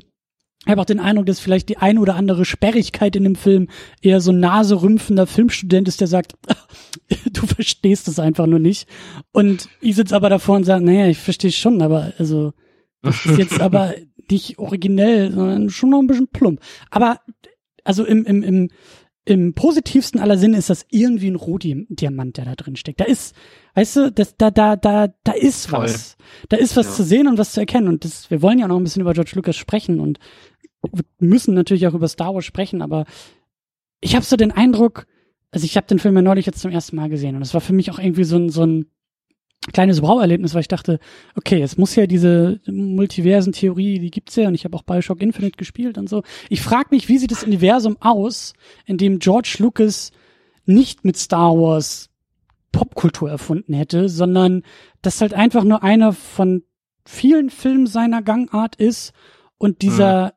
TRX George Lucas, dieser Rohdiamant, dieser, dieser, sag ich ja, vielleicht auch irgendwie ein bisschen dieser rebellische Typ, dieser rebellische Filmstudent. Was ist aus dem geworden? Wo ist der geblieben? Hm. Klar, nach Star Wars, äh, Hollywood und, und das System verschlingt ihre eigenen Kinder so ungefähr. Das ist ja alles passiert, aber, aber das ist nicht hier bei TX zu sehen. Hier bei TX ist das, ist das, ist das alles viel, viel wilder und rauer und roher und das hat mich halt so überrascht. Ja, ich würde sagen, dieser, dieser Alternativ George Lucas hat 2012 Tree of Life gemacht. Ja, ja, ja, in die Richtung denke ich, in die Richtung denke ich. Ja, ja, der also, ist Best Buddy mit Malek und beide brauchen 20 Jahre, um einen Film zu produzieren. Aber wenn, dann ist das so, eine, so, ein, so ein verkopfter spiritueller Kram, der da rauskommt. Ich finde, das, was du vorhin alles Böses über den Film gesagt hast, lässt sich ja eigentlich auch genau umdeuten. Man kann sagen, George Lucas, der war damals noch richtig visionär. Weißt du, der macht das, was er machen will. Der sagt alles, was in ihm ist, auch in diesem Film. Was ist, was vielleicht für, ja. für die Star Wars Prequels nicht unbedingt zählt. Und dann, ja. Also seine Überambition hat er auf jeden Fall weiter durchgehalten, kann man allerdings sagen. Ne? Also ähm, das ist ja, glaube ich, ein Mensch, der sich bis zum Schluss immer, also vor allem nur sich selber irgendwas zugetraut hat. Ne? Und natürlich seine um sich herum arbeitenden Teams irgendwie hatte. Aber ich glaube, ähm, das, was ja aus diesen ganzen Star Wars Prequels vor allem so immer durchgesickert ist, dass es einfach viel mehr von diesen äh, Kontroll, äh, ähm, äh, Instanzen hätte geben müssen, um diese Filme zu verhindern. Deswegen ist für mich, glaube ich, so also ich weiß nicht, ich könnte mir schon vorstellen, dass er wirklich sich relativ konform dann aus diesem THX-Ding so in diese Richtung entwickelt hat, die natürlich vielleicht ein bisschen massentauglicher wurde, aber in seinem charakterlichen Wesenszug immer noch sehr, sehr äh, äh gleich mir erscheint, nämlich, dass er einfach sein Ding irgendwie durchboxt, auch wenn am Ende 30 Leute beim Testscreening Kopfschütteln da sitzen und nicht wissen, wie die das ganze Ding retten sollen, seine Ehefrau noch eingreifen muss. Okay, ne? wir, wir sind ja bei Lukas in seinem Kontrollzwang, da können wir auch jetzt das thematisieren. Äh, dieser Punkt, für den, glaube ich, er am meisten bekannt ist und am meisten in der Kritik steht, ist ja nachträglich noch was an seinen Filmen zu verändern. Mhm. Und ich glaube, dieser Film ist der perfekte Beweis dafür, dass es keine Kritik ist, die aus so toxischen Nerdkreisen kommt oder so, sondern die einfach immer passiert. Denn wir haben diesen Film gesehen, wir hatten alle nur Zugriff auf die Restauration von 2004, 2005, haben ihn geguckt und ich glaube, wir sind uns alle einig, dass da manche Sachen drin sind, die einfach die so seltsam sind, nicht reinpassen. So, diese Affen, was soll das? Da mhm. haben wir alle vorher gesagt, was soll das denn, ja? Und dann guckt man nach, ah ja, das ist irgendwas, das hat er nachträglich reingemacht. Mhm. Es gibt einfach Dinge, die sehen wie Fremdkörper aus. Und egal wie gut du es machst, er ja. ist auch einfach nicht mehr der Typ von äh, 1970 und das ist nicht mehr seine Sicht. Aber ja, genau, du hast halt, ja. du hast halt aber auch in manchen Shots, also da, da, da ging schon bei mir los. Also ich habe den Film halt, ich glaube, bei iTunes ausgeliehen, angemacht und komischerweise irgendwie alle Plattformen, also iTunes und Amazon, da klebt dann immer der Hinweis 1971, THX von 1971 dran, so wo ich mir dachte, okay, warum? Aber okay. Mhm. Und dann habe ich, ich habe den Film halt angemacht und geguckt und halt in der englischen Fassung auch geguckt. Und ich habe mich schon bei so manchen Einstellungen gewundert.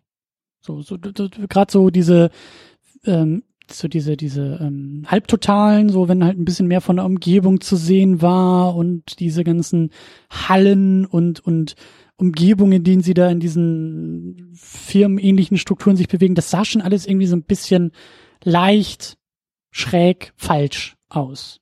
Mhm. Unechter als so der mhm. Rest des Filmes, oder? Also, so eine Einecke vielleicht noch Set und dahinter ist es ein Matte Painting, aber dann ist es ein bisschen stümperhaft gemacht. Habe ich einfach mal Wikipedia aufgeschlagen und dann habe ich erst gesehen, ah, natürlich hat auch George Lucas hier nachträglich irgendwie Zeug äh, umgeändert und und ja, also diese diese CGI-Affen eingefügt. Ich glaube auch zwischendurch irgendwelche kleinen CGI-Kreaturen irgendwie noch dazu gepackt und einfach so dieses, also es gibt also diese diese Special Edition Geschichte, die bei Star Wars ja so das, das Riesenproblem ist und die mich halt auch aufregt. Aber das zeigt ja irgendwie auch, wenn er das Ganze auch bei TRX macht, dass er irgendwie, also was ist da, was ist da der Antrieb? Weil das sind ja keine, das sind ja alles keine, keine Filmfehler, die da behoben werden. Oder da, da, darüber beschweren sich mhm. ja auch die wenigsten, wenn wirklich restauriert wird und Bilder bereinigt werden und Farbkorrekturen, ja. so da sind vielleicht die wenigsten Probleme. Aber wenn auf einmal irgendwie Dinge eingefügt werden oder umgeschnitten werden, ich glaube, er hat hier teilweise auch Shots von weiter hinten nach vorne geholt und er, er bastelt ja immer noch an den Film und das spricht für mich eher dafür, dass er einfach, dass er höchst unzufrieden ist mit, mit dem, was er da abgeliefert hat. Dieses Gefühl von, es ist nicht fertig. Das ist, glaube ich, eher so der Antrieb, der, der, ihn mhm. wurmt, oder? Also. Ja, also ich glaube, ähm, also ich, ich, ich muss zugeben, ich sehe das ziemlich entspannt, wenn ich ehrlich bin, äh, weil ich glaube, so geht es irgendwie jedem Künstler, dass er irgendwie am Ende irgendwas abliefert, gerade ähm, wenn letztendlich auch Produzenten dahinter stecken, wenn ein Studiosystem dahinter steckt, es eine Deadline gibt und so weiter und so fort, dass du am Ende wirklich vielleicht nicht das Gefühl hast, ähm, ich meine, das war früher mit klassischen Komponisten genauso, die haben auch im Auftrag gearbeitet, haben irgendwelche Symphonien abgeliefert und im Nachhinein äh, gab es äh, auch viele Komponistenstimmen, die unzufrieden über ihre Werke waren, die wir heute abfeiern. So. Ähm, und ich, also ich finde ja, in dem Moment, wo ich mein Werk der Öffentlichkeit übergebe, ne, dann, dann begebe ich mich halt in so einen Prozess und dann darf halt jeder irgendwie auch sein, äh, ja, sein Werken daran noch irgendwie äh, tun und handhaben. Und dann darf ich, finde ich, als Künstler durchaus dann irgendwie noch was verändern. Aber ich muss natürlich auch mit der Konsequenz leben, dass ich dafür kritisiert werde, komplett. Ne? Und ähm, ich würde ja euch auf jeden Fall zustimmen, dass das in so eine, also gerade bei im, im Falle von DHX in so eine ganz seltsame Zwischenzeit fällt, ne, diese 2000er Ära, wo alles irgendwie aussieht wie so ein schlechtes PlayStation 2 Spiel, wie so ein wie Sequenz daraus. Ich glaube, also ich habe mal ein Interview mit ihm gelesen, äh, speziell zu dieser restaurierten Fassung. Ihm ging es, glaube ich, in diesem spezifischen Fall vor allem darum, dass die Welt größer skaliert aussah und einfach ähm, ja einfach allumfassender erschien, weil ich glaube, Leute auch nicht ganz verstanden haben beim ursprünglichen Release, dass es wirklich nicht nur irgendwie eine Stadt sozusagen hier abgebildet wurde oder nicht nur ein Gebäude vielmehr, sondern wirklich so ein ganzes System, eine ganze ja ganzen Planetenteil vielleicht auch.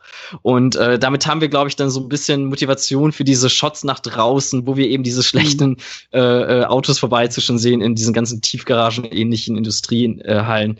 Ähm, also ich kann das irgendwie auch nach fühlen. Aber dann wünsche ich mir vielleicht sogar jetzt eher sogar noch eine 2018er Fassung mit äh, adaptierter Technik, von Disney. das dann wirklich zumindest mal gut aussieht. Natürlich von Disney. ja, weißt du, also ich, ich bin ja gar nicht prinzipiell wütend auf ihn oder so, aber mich, also mich als Endkonsumenten nervt es halt. Stell dir vor, es gibt von jedem Roman, den du kaufen willst, 15 Varianten da draußen mit eingefügten Absätzen und so. Und du musst auf jeden Fall immer darauf achten, welche Edition du gerade hast. Und es gibt nicht mehr irgendwie einen kritischen Apparat. Weißt du, ich, mhm. ich arbeite sehr viel mit alten Handschriften und ähm, da ist es so, dass du dann zehnmal dieselbe Geschichte hast, aber ein Satz ist immer irgendwie anders und das nervt. Also das auch jetzt, wir wissen, wir müssen vorher erstmal klären, ob wir uns alle auf die gemeinsame Situation, auf die gemeinsame Version verlassen, mhm. über die wir reden können. Ne? Mhm. Ich finde halt, also mich, mich macht's wirklich sauer, weil mich macht's sauer, dass er halt dann auch immer die Originale, also dass die verschwinden. Das, das ist, so das, das Ding. Mhm. Wenn also es einen kritischen Apparat gibt mit allem drin, da wäre ich völlig zufrieden. Ja, und dann, also es gibt ja, weiß nicht, Blade Runner hat, glaube ich, auch mehr irgendwie Schnittfassungen, als äh, es gute DCEU-Filme gibt. Also das ist ja, das ist ja wirklich äh, legendär, dass der irgendwie auch viel zu oft existiert. Aber du kannst es dir halt aussuchen. Du kannst Ein dich halt. elaborierte Seiten hier. Du, du kannst dir halt, äh, du kannst dich dem Material so nähern, wie du willst. Du kannst sagen, gut, alle kritisieren die Kinofassung, aber ich will wissen, warum. Also gucke ich mir die Kinofassung von Blade Runner an und dann merkst du, ah, okay, ist vielleicht doch nicht so geil. Und dann ist mhm. die Frage, Director's Cut, Final Cut, so, aber äh, Lucas sorgt ja dafür, dass, dass die Fassung, die davor kam, einfach, naja, er macht sie halt nicht mehr zugänglich oder er nimmt sie vom mhm. Markt. Und das ist so, ich will, das ist so, bei mir ist so der, der, der, der Drang, ich will ja, ich will mich dem Original erstmal nähern. Ich will doch erstmal das Quellmaterial kennen, wie es damals ins Kino kam. Und dann kann ich gerne im zweiten Satz nochmal mir die neue Schnittfassung anschauen. Und das ist halt, also das, das, das nervt mich halt am meisten. Mhm. Dieses, ähm, weil da holt sich in meinen Augen der Künstler eine Deutungshoheit zurück, die er nicht mehr besitzt. Der, ja, ich mein, gerade, wie Kamel gesagt hat. Genau, wie mhm. Kamel gesagt hat, das Kunstwerk wird in die Welt entlassen und gehört damit mhm. uns allen. Aber dann kommt der Künstler und sagt, ah, nee, äh, das Kunstwerk dann doch nicht, weil eigentlich sollte gelb-rot sein und das, äh, keine runden Ecken, sondern kantige Ecken haben und die Leinwand ist jetzt auf einmal ein Meter groß statt drei Meter groß. So wollte ich das eigentlich immer machen. So, das, das also, stört mich ja. halt. Es ist ja schon dieses sehr postmoderne Element, dass wir sagen, okay, der Künstler so hat, sobald das Kunstwerk in der, Wert, in der Welt ist, da keinen Einfluss mehr drauf. Ne? Das ist komplett getrennt. Und entweder ist George Lucas dahinter zurückgeblieben oder er ist sogar noch post-postmodern und ist ein neuer Vorreiter von jedes Werk ist auch agil und wird mhm. immer weiterentwickelt, solange ich genau. lebe. Ja. ja. Ich weiß es nicht. Ja, also ich glaube, ich, ich, wie gesagt, ich bin total tiefenentspannt, was das angeht, aber äh, ich stimme euch prinzipiell zu, es müsste irgendwie wahrscheinlich noch erhältlich sein. Ich finde ja so, so ein Ansatz des kritischen Apparats ist zumindest ja dann doch so diese weite Halle des Internets, weil, also ich glaube, als so Konsument, ähm, der ja, ne, ich sag mal jetzt so ein, zwei Mal ins Kino geht, mit Film sonst nichts am Hut hat, ist dir prinzipiell auch erstmal egal, welche Fassung du guckst. So. Ähm, aber in dem Moment, wo man so ein bisschen sich auseinandergesetzt hat, überhaupt dahinter gekommen ist, ähm, dass es verschiedene Fassungen davon gibt, dass sie existieren, ähm, gibt es ja dann durchaus auch mittlerweile genügend äh, Möglichkeiten, sich zu informieren, äh, wie das Original vielleicht auch mal ausgesehen hatte, was genau verändert wurde. Das machen sich ja Leute zur Lebensaufgabe, das alles zu entschlüsseln. Ähm, wenn dann jetzt natürlich noch die Ursprungsform wirklich vorhanden vorhanden wäre, dann wäre das für mich wirklich komplett in Ordnung. Äh, da in dem Punkt stimme ich euch auf jeden Fall zu. Aber sonst äh, finde ich, wird darüber zumindest schon so weit öffentlich diskutiert, dass ähm, man so ein bisschen auch, also dass auch die Öffentlichkeit ein bisschen Kontrolle wieder zurück äh, erlangt hat. Mhm. Ich ja, will noch mal ist, ja. zu dem zu dem äh, Ausgangssatz von dir von Carmen mhm. noch mal zurück. Dieses ähm, äh, so ja also Kunst ist nie fertig, sondern Kunst mhm. ist irgendwie immer nur ja wird immer nur abgegeben oder Kunst hat eine Deadline. So das ist das finde ich halt also das stimmt. Ähm, das ich würde mich nicht als Künstler bezeichnen, aber ich kann das halt sehr gut nachvollziehen. Dieses Gefühl von nach der Abgabe oder nach dem fertigen Produkt da zu sitzen und zu sagen, ah, jetzt weiß ich, hätte ich doch nur noch mal und den ersten jetzt fällt Teil. Mir der perfekte Film für die Challenge ein. Ja. So genau, aber ich finde das Interessante bei George Lucas ist halt, also ich finde, also das geht schon fast, glaube ich, in, in Küchenpsychologie, aber dieses Problem haben ja alle. Und mm. George Lucas ist so einer der wenigen, der diesem Impuls nachgeht und nachgehen kann und nachgehen darf und das auch so auslebt. Und ich habe so den Eindruck, dass da auch in Verbindung hier mit diesem Film zumindest, also mit TRX und das, was wir schon besprochen hatten und diese, also ich, ich sehe da wieder diesen jungen Filmemacher, diesen, diesen Mitzwanziger Filmstudenten, der da sein Erstlingswerk ähm, ja irgendwie abliefert und wie immer bei jedem kreativen Prozess höchst unzufrieden ist, weiß, wie es eigentlich hätte sein sollen, aber dann am Ergebnis scheitert und das ist ja auch Filme machen, das gehört ja dazu. Ja, also. Und, aber er, er also er, er trägt diesen Impuls weiter, er hat nie gelernt, das abzulegen oder damit klarzukommen, sondern 30 Jahre später greift er dann irgendwie zum Computer und sagt, jetzt kann ich es nochmal richtig machen, jetzt kann ich es nochmal fertig machen. Und das finde ich zumindest, ich finde das, ich finde das wahnsinnig spannend, weil ich habe das Gefühl, dass diese Unreife von damals, dass er die vielleicht nie so richtig abgelegt hat. Hm. Ich finde das Scheitern auch das Interessante, ne? weil er macht das ja nicht, wie du sagst, er macht das nicht fünf Minuten nach Abgabe des Films, sondern er macht das immer 30 Jahre danach nochmal und hm. fügt dann ja auch, auch wenn er es nicht will, etwas ein, was uns dreien zum Beispiel, die wir ja unbedarfte Filmzuseher jetzt waren, die gar nicht wussten, dass du was geändert mhm. wurde, sofort mhm. als Fremdkörper erscheinen. Also es gelingt ihm ja offenbar nicht, sein Ich von damals wiederherzustellen oder seinen, seinen technischen Stand oder irgendwas, ne? Ja, absolut. Ich frage mich, ob er auch so verschrien wäre, wenn das besser gelingen würde. Wahrscheinlich gibt es ja. noch mehrere Filmemacher, die das auch machen, aber für die es für uns einfach nicht so von Relevanz ist. Ja, ja, also ich meine, da gibt's ja auch äh, Beispiele, wo dann irgendwie, keine Ahnung, bei R2D2 dann in irgendeinem Bild noch so Steine ins Bild so computergeneriert vorgeschoben werden, weil irgendwie äh, das dann besser aussehe oder besser versteckt aussehe. So etwas kümmert mich dann auch nicht. Es ist wirklich genauso, wie du sagst, in dem Moment, wo es auffällt, als Fremdkörper auffällt, dann wird's störend. Und das ist natürlich hier absolut der Fall. Ähm, ja, und ich habe auch immer das Gefühl bei ihm, äh, ich, ich, ich greife weiter in die Kü Küchenpsychologie-Kiste. Es ist vielleicht so ein bisschen auch so ein Ding, um sich weiter im Gespräch zu halten. Ne? Also ich meine, das passiert doch jetzt exakt auch mit äh, der Sequel-Trilogie von Star Wars, dass jetzt dann immer noch so so kleine Entwürfe ähm, äh, äh ersch erscheinen, so wie George Lucas irgendwie das Ganze dann angegangen hätte, das Thema. Ne? Also als als Gegenentwurf auch wieder zu dem, wie wir es jetzt eigentlich serviert bekommen haben. Und das äh, das kommt alles so mit diesen kleinen Spitzen und äh, äh ich meine, wenn du auch wirklich der Mensch bist, der es wirklich einmalig geschafft hat, so ein Universum zu erschaffen, die, als dieser Visionär irgendwie in die Weltgeschichte eingegangen zu sein. Ich glaube, das kann man gar nicht mehr schaffen mittlerweile, weil einfach die Zeiten anders sind und pluralisierter irgendwie sind. Ähm, wenn du das einmal geschafft hast, dann hast du vielleicht wirklich so einen Messias-Komplex, um dann wieder zurück zum Film zu kommen, dass du immer wieder dann äh, versucht bist, äh, dich im Gespräch zu halten. Ja, ich meine, das macht dich auch fertig. Stell dir vor, du hast in jungen Jahren einen interessanten Film gemacht, dann nochmal drei weitere, die, die von allen verschrien sind. Ja. Du greifst nochmal in den alten ein und dann entsteht im Internet eine Generation von viel jüngeren Leuten, die nur darauf wartet, dass du endlich stirbst, weil sie dann mm, beruhigt weitermachen mm. können. Ne? Ja. Also das, das geht dir garantiert irgendwie nah. Das, das ist ja auch, also bei aller Kritik und bei aller Psychen, Küchenpsychologie, so das ist in meinen Augen ist es auch die große Tragik irgendwie hinter diesem Typen George Lucas, ne? Also das ist ein gutes Beispiel davon, wie der halt dein eigenes Werk über den Kopf wachsen kann. Und, und das, das mhm. meine ich jetzt auch gar nicht als Kritik an ihm, sondern das ist halt, das ist der Fluch hinter Star Wars. So Star Wars zu kreieren, wie du sagst, das, der Mann ist in die Filmgeschichte eingegangen und ähm, hat Film verändert und hat Popkultur verändert und, und, und diese Filme sind irgendwie 40 Jahre alt, äh, der erste, aber sie, sie definieren die Gegenwart wie halt kaum was anderes. Und das ist halt, das ist immens, das ist so riesig, das ist so unfassbar. Und mhm. der Nachteil von dieser ganzen, deswegen auch dieses Gedankenexperiment, was ich hatte mit dem Paralleluniversum, es ist halt so unvorstellbar, oder es ist völlig klar, dass nach dem Mega-Erfolg von Star Wars George Lucas der Star Wars Macher ist und bleibt. Mhm. Und danach, ja. so, er hat's ja dann noch mal, mal hier und da so ein bisschen ansatzweise versucht. Er hat ja diesen Red Tails, glaube ich, von 2012.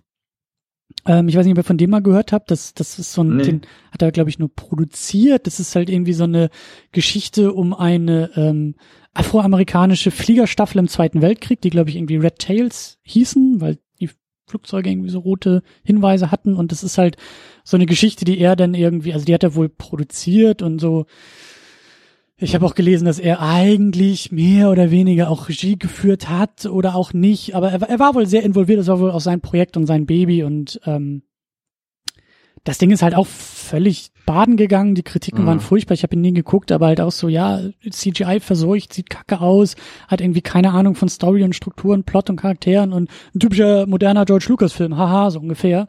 Aber das ist ja, also dieser George Lucas ist ja auch irgendwie verloren gegangen. Also nach Star Wars gab es Star Wars und das, das Lucasfilm Imperium war, gut, Indiana Jones war noch dabei, aber er ist halt nicht mehr zu diesen kleinen, süßen, persönlichen äh, rauen, mhm. plumpen, aber äh, dringlichen Indie-Film zurückgekehrt, obwohl er das, glaube ich, auch damals angekündigt hat. Er sagte, als er Star Wars verkauft hat, so, ja, jetzt kann ich endlich wieder meine kleinen Filmchen irgendwie hier machen. Da ist auch nichts draus geworden. Hm, nichts passiert. Ähm, das ist so, das, diese, dieser George Lucas. Ich frage mich, also klar, das nach der Erfindung von Star Wars musste dieser George Lucas in Rente gehen, weil der andere George Lucas, der, der Blockbuster George Lucas, mhm. der, der Popkultur George Lucas ist entstanden und es konnten nicht beide existieren.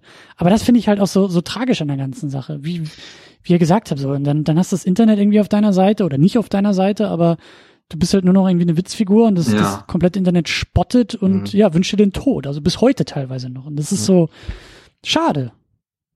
Findet ihr es nicht auch als losen Gedanken so zwischendurch einfach wundervoll ironisch, dass dieser Mensch, der hier in seinem Erstlingswerk so absolute Kapitalismus und Konsumkritik irgendwie hier äußert als Hauptthema, dann einfach das mega, das mega Franchise schlechthin irgendwie dann noch erfunden hat. Das ist ja wirklich. Und auch darüber selbst irgendwie äh, äh seinen Weg verloren hat, offenbar. Ja, ne? ja, ich meine, heute, ihr kennt diese Artikel, also nach jedem Star Wars-Film kommt dann, seht ihr eine Twitter-Überschrift, wo steht, und hier ist George Lucas wie er die Trilogie gemacht ja, genau. hätte, wie ja. er dieses Spin-off gemacht hat. Und du bist schon mit der Maus drüber und denkst, will ich das eigentlich lesen? Das ja. ist nur wieder, das macht mich nur traurig auf so viele Weisen. ich finde das mit der Tragik der Figur George Lucas sehr gut getroffen. Das ist ja fast nichts anderes als irgendwie die Geschichte um Anakin Skywalker, oder? Also der Auserwählte, der Teil des Imperiums wird, so, und die Absolution sucht am Ende. Also. Ich finde es eine sehr weite Deutung, die Prequels autobiografisch zu deuten. Aber also das, nee, hey, die, die, die, die, ganze Star Wars-Geschichte ist doch autobiografisch, weil guckst dir an, er ist der Rebell gewesen und wurde dann aber selber von der Maschinerie irgendwie äh, gefressen und ist sie geworden, so und hat versucht mit dem Verkauf an Disney vielleicht noch so die letzten, ja die letzte, also als als Force Ghost dann doch noch irgendwie am mhm. Lagerfeuer zu erscheinen. Und keine Ahnung, wie gut das funktioniert hat, so, aber. Es wäre wär schön, wenn jetzt äh, dem Prequel so ein Heftchen beiliegen würde, wo drin steht, und ich staune, wie deutlich mein Weltbild aus dem Jahr 2005 ja. Ausdruck Aber ich meine, das muss man, das muss man ja auch dazu sagen, ne? Also die Star Wars Filme sind ja auch schon, sind ja auch schon relativ persönliche Sachen. Also ich habe schon noch den Eindruck, klar, das ist eine andere Sprache, so dieses Märchen, diese sehr deutliche Heldenreise, das sind alles sehr klassische mythologische Motive und Muster. Aber das ist ja schon irgendwie auch, ähm, also in der Gegenwart, in der heutigen Zeit wird, wird der Satz aus den Prequels ja unfassbar gerne zitiert, ne? So dieses äh, Padme äh, Queen Amidala, die da im Senat irgendwie steht und sagt, aha, so stirbt also die Demokratie. ne? Und der tobende Applaus, ja. ja. Ähm, da ist auf einmal ein George Lucas wieder mit total relevant ja. geworden mit seinen, mit seinen Prequels. Es mhm. ist halt, ja, es ist, ich glaube, ich glaube, da ist halt einfach so, das, das, ich glaube, er wollte der Welt was mitteilen mit den Prequels, mhm. aber hat es dann einfach nicht mehr geschafft und die Mittel und Wege sind dann eher das Problem, aber ja. Mhm. Stichwort Paralleluniversum. ja. ähm, ich meine, die Frage ist natürlich, die sich hier für mich auch anschließt, ist, hätten wir überhaupt einen George Lucas gewollt, der auch über, also der weiterhin solche Filme wie THX überhaupt macht? Weil ich meine, eine der Forderungen, und ich finde, dass das irgendwie auch ein, ähm, ja, auf jeden Fall ein Punkt, den man bei Debütfilmen dann irgendwie immer wieder auch anbringen sollte, ist, man möchte ja auch, dass ein Regisseur sich weiterentwickelt. Man möchte ja nicht, dass er auf der Stelle irgendwie stehen bleibt, sondern dass er auch irgendwelche Fortschritte erzielt, ob jetzt irgendwie stilistischer, filmtechnischer oder inhaltlicher Natur. Und ähm, vielleicht hat er einfach seine Entwicklung irgendwie dann schon äh, dann entsprechend durchgemacht und auserzählt mit diesen Star Wars-Filmen und wäre halt über diesen Status des Rohdiamanten gar nicht weiter groß hinausgekommen, wenn er so etwas im Ansatz von THX irgendwie überhaupt versucht hätte, weiter irgendwie zu machen. Das weiß man ja auch irgendwie alles gar nicht. Ne? Da müssten wir jetzt über American Graffiti reden, weil wenn ich den sehe, da denke ich, da ist noch was da. Okay. Und das ist auch eine Weiterentwicklung, auch was, was Persönliches. Mhm. Und dann, mhm. Ich weiß nicht, wenn er solche Filme weitergemacht hätte, dann wäre seine Karriere vielleicht nicht ein Riesenspike nach oben und dann wieder abwärts geworden. Mhm. mhm. Vielleicht dazu als Erklärung oder ein bisschen was, äh, ein Hinweis zu American Graffiti, also die, die Geschichte, ähm, ist das nicht, glaube ich, sogar alles in einer Nacht irgendwie? Ich glaube, ja. Es ist halt, es ist eine, es ist eine, eine Gruppe von, von Leuten. Ich glaube, die haben irgendwie gerade ihren Schulabschluss und es ist halt, ich glaube, spielt auch in den 60ern, also das ist Mitte der 70er, glaube ich, rausgekommen, mhm. spielt aber in den 60ern. Soll halt auch so, wieder sehr autobiografisch sein. Genau, wahnsinnig autobiografisch und halt Jugendkultur ohne Ende. Ein George Lucas, der halt großer, großer Auto- und Motorsport-Fan ist und halt es geliebt hat, mit seinem Auto einfach dann da durch die Gegend zu cruisen in seiner Heimatstadt und ähm, das, das, das greift der Film halt auf. Also es ist, es ist viel mehr ein Film über ein Lebensgefühl, über das Lebensgefühl von, da geht gerade was zu Ende, so mein erstes Kapitel, so Schule geht irgendwie zu Ende und jetzt ist die Frage, wo soll es eigentlich hingehen? Was ist, ne, die, die, die Welt wartet auf mich, aber wo will mhm. ich eigentlich hin? Wo gehöre ich hin? Wo komme ich her? Das ist ja auch dann immer so diese Auseinander. Coming of Age ist so ein, ist so ein ganz klares Motiv in dem Film. Und ähm, ich glaube, es geht auch darum, dass der Protagonist im Laufe dieses Abends, glaube ich, seine Entscheidung irgendwie trifft. Ne? Geht er irgendwie an die Uni oder ich, ich meine, dass das irgendwie ja, so das ist auch hier wieder das, das Thema Flucht, das George Lukas offenbar beschäftigt. Mhm. Ähm, gleichzeitig geht es noch viel um Musik, was du bisher noch nicht ja. gesagt hast oder nur angerissen. Es geht super viel um diese Rockmusik und ich meine, da da ist der, äh, der frühe George Lucas wieder sehr, sehr prophetisch. Ne? Diese Verquickung von Musikvideo und Film ist heute wieder ganz modern. Ich finde, äh, hier sehen wir ihn als Visionär und da ist auch eine Weiterentwicklung. Also alles, was du mir erzählt, klingt nach einem perfekten Richard Linklater-Film. Cool. also ich bin jetzt nicht der größte Linklater-Experte, aber ich würde sagen, also für mich geht der Vergleich klar. Also das, ja, das okay. kann man schon mal machen. Das ist äh, ja, also ich habe auch den Eindruck, dass der Film so ein bisschen im besten aller Sinne plätschert. Mhm, und ähm, stimmt, ja, ja, das war doch hier ähm, wie hieß denn der noch? Von Linklater? And Confused. And Confused, ja, genau. genau. Ja, ja, ich bin angefixt, Leute, ich bin angefixt. Jetzt. Ja, ja, ich wollte mich zu Linklater nicht mehr äußern, deswegen. danke, Jan, danke. Lass ich das hier. Naja, aber es ist halt, es ist, wenn man versucht, irgendwie eine Verbindung zu ziehen, es ist schon dieser, ich, ich würde auch sagen, das ist, das ist etwas Persönliches und dieses, mhm. also auch da verarbeitet George Lucas irgendwie persönliche Erfahrungen und ja, und das macht man ja gar nicht. Weder ist, weder macht man das nicht immer, noch ist das immer schlecht, ne? Also. Ja, ja, klar. Ja. Und, und auch da, ich, ich würde schon sagen, dass sich da auch Lukas gesteigert hat. Das ist halt, dass es filmisch nochmal alles runder geworden ist und, und weniger, weniger, ähm, wie soll ich sagen, stückhaft oder hingeworfen, wie TRX sich manchmal anfühlt. Ne? TRX ist, ist irgendwie, sag ich ja, roher alles. Ähm, American Graffiti ist ein bisschen ausformulierter.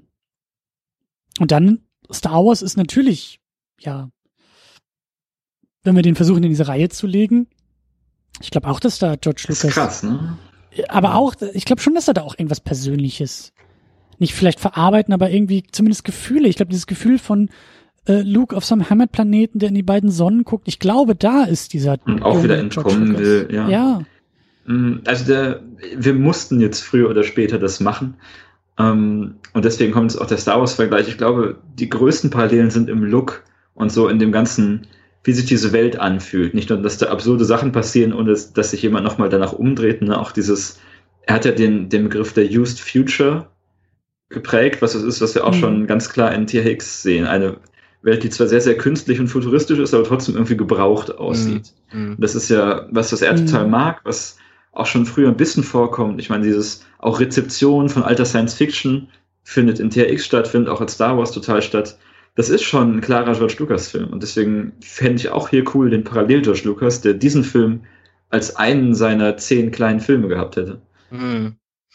Ja, ich würde auch sagen, das, was irgendwie auch noch so eine Parallele äh, zwischen THX und Star Wars Film ist halt auch die Art und Weise, wie er diese Gleichförmigkeit inszeniert. Ne? Also ähm, das haben wir ja. ja, wenn wir uns das Imperium bei Star Wars anschauen, genau in dieser Art und Weise, wie allein wie so Korridore auf dem Todesstern aufgebaut werden. Ne? Das kommt hier dem vielleicht in einem anderen Farbstimmata, aber schon durchaus irgendwie auch ähnlich, ähm, weil es natürlich irgendwie dann diese Nazi-Stellvertreter letztendlich sind, ähm, die natürlich auch für diese Gleichschaltung eben auch stehen und ähm, das ist ja komplett da das, wofür THX ja auch irgendwie steht.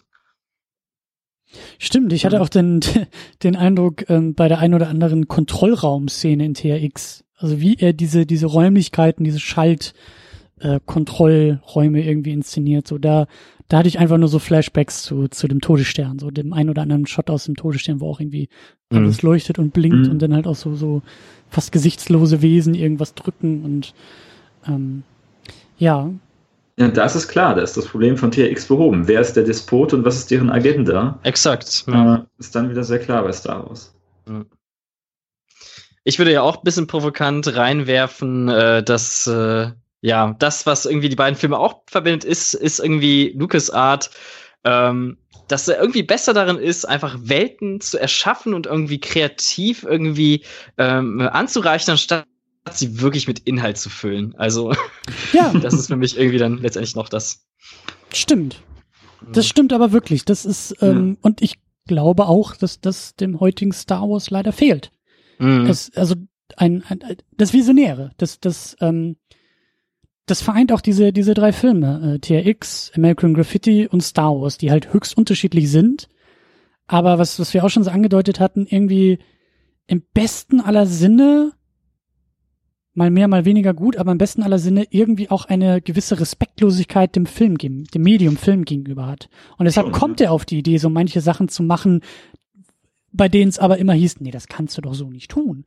ähm, gute Anekdote, ähm, was ich mal gehört habe, dass er bei Star Wars, ähm, glaube ich, irgendwie aus einer Gewerkschaft ausgetreten ist oder halt Streit mit, mit einer Gewerkschaft hatte weil irgendwelche Regularien und so, und diese Regularien haben gesagt, Credits gehören immer an den Anfang des Filmes.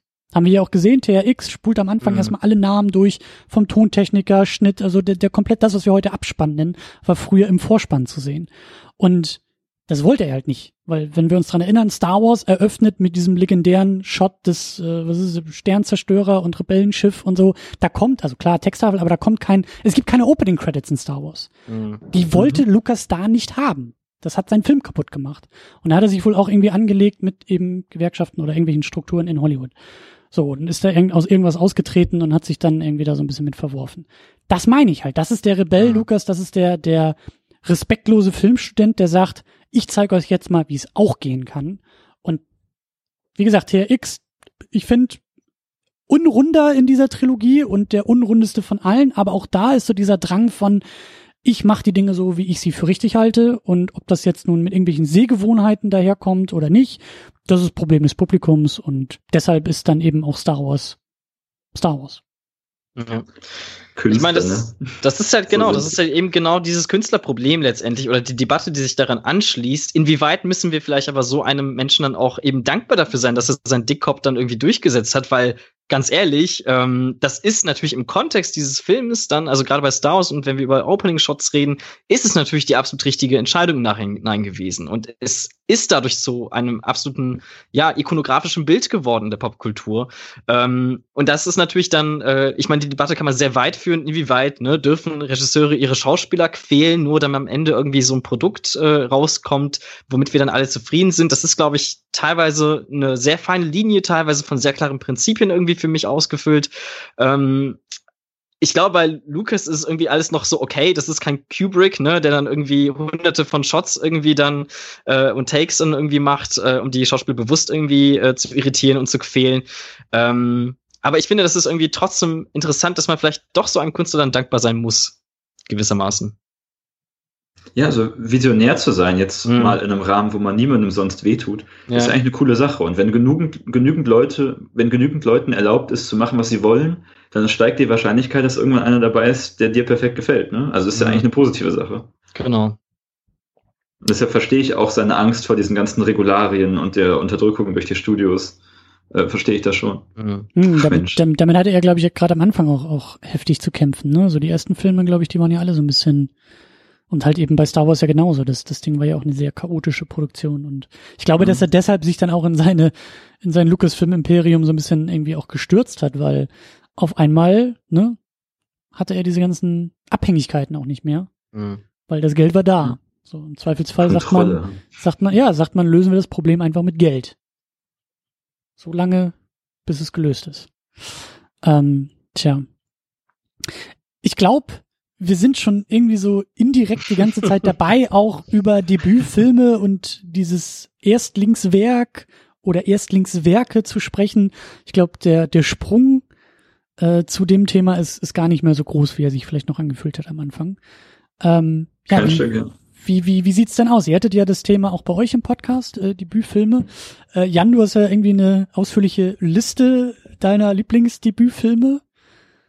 Ja, die können wir auch gerne verlinken, meine Directorial Debuts Liste.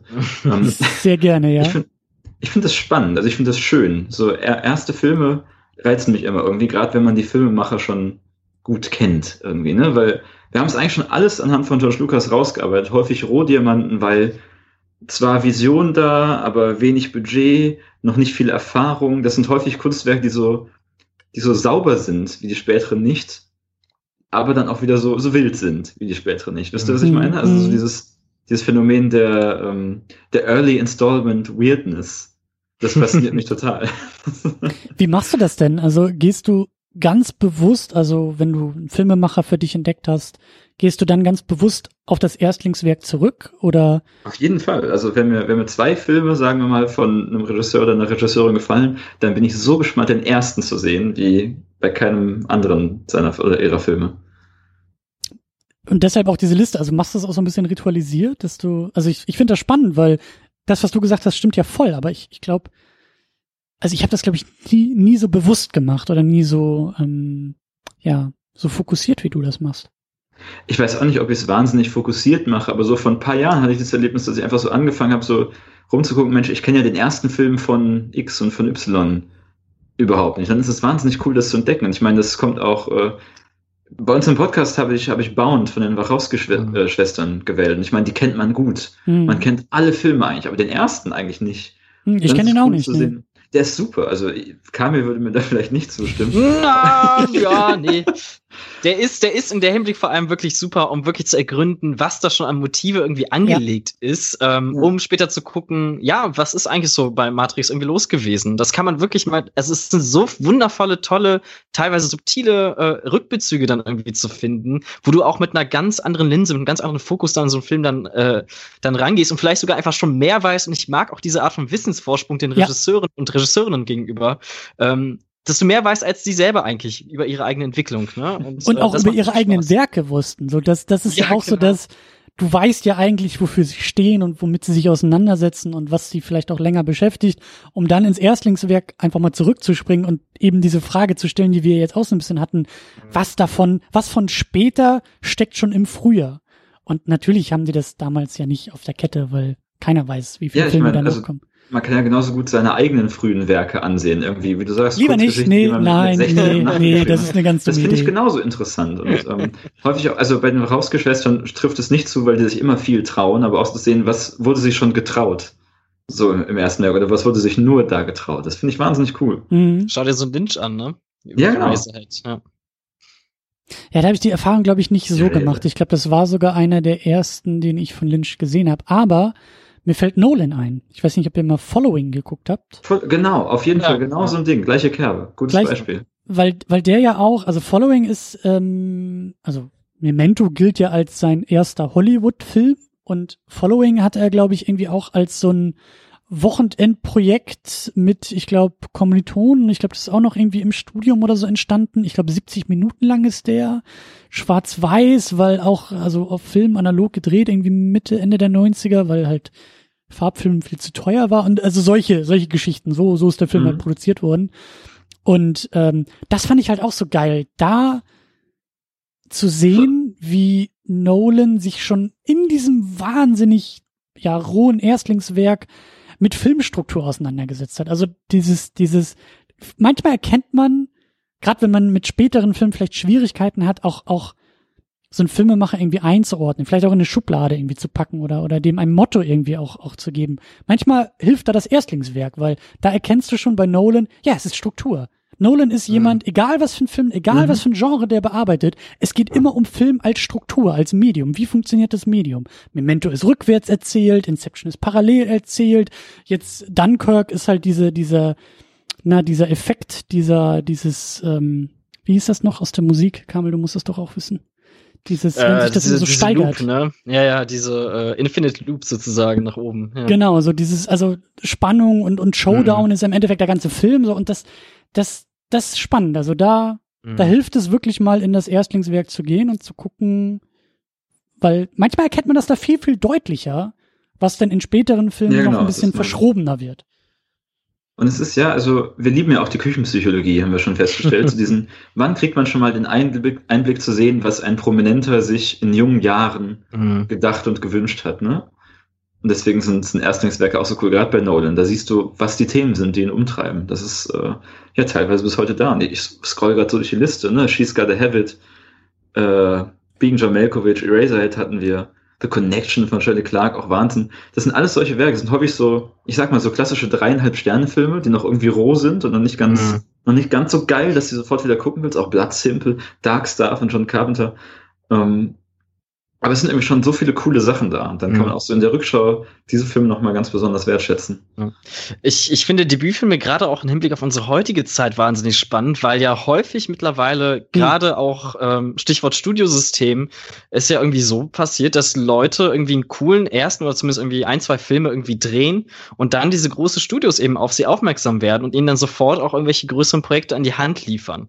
Und mhm. ich finde es dann, also für mich persönlich als jemand, der auch mit vielen heutigen heutigen Blockbustern sehr unzufrieden ist, ist es zumindest aber für mich eine spannende analytische Perspektive dann an diese Blockbuster ranzugehen und zu gucken, okay, aber wo finde ich vielleicht aus diesem sehr kleinen Kosmos äh, das Element wieder in dieser riesigen, massentauglichen äh, Version? Gibt es da vielleicht etwas, was dann als Handschrift doch noch übrig geblieben ja, ist? Ja, hier, Ryan Johnson, ne? Genau, genau. Äh, nach, nach dem Star Wars gucken zu denken, was hat denn der so früher gemacht? Brick.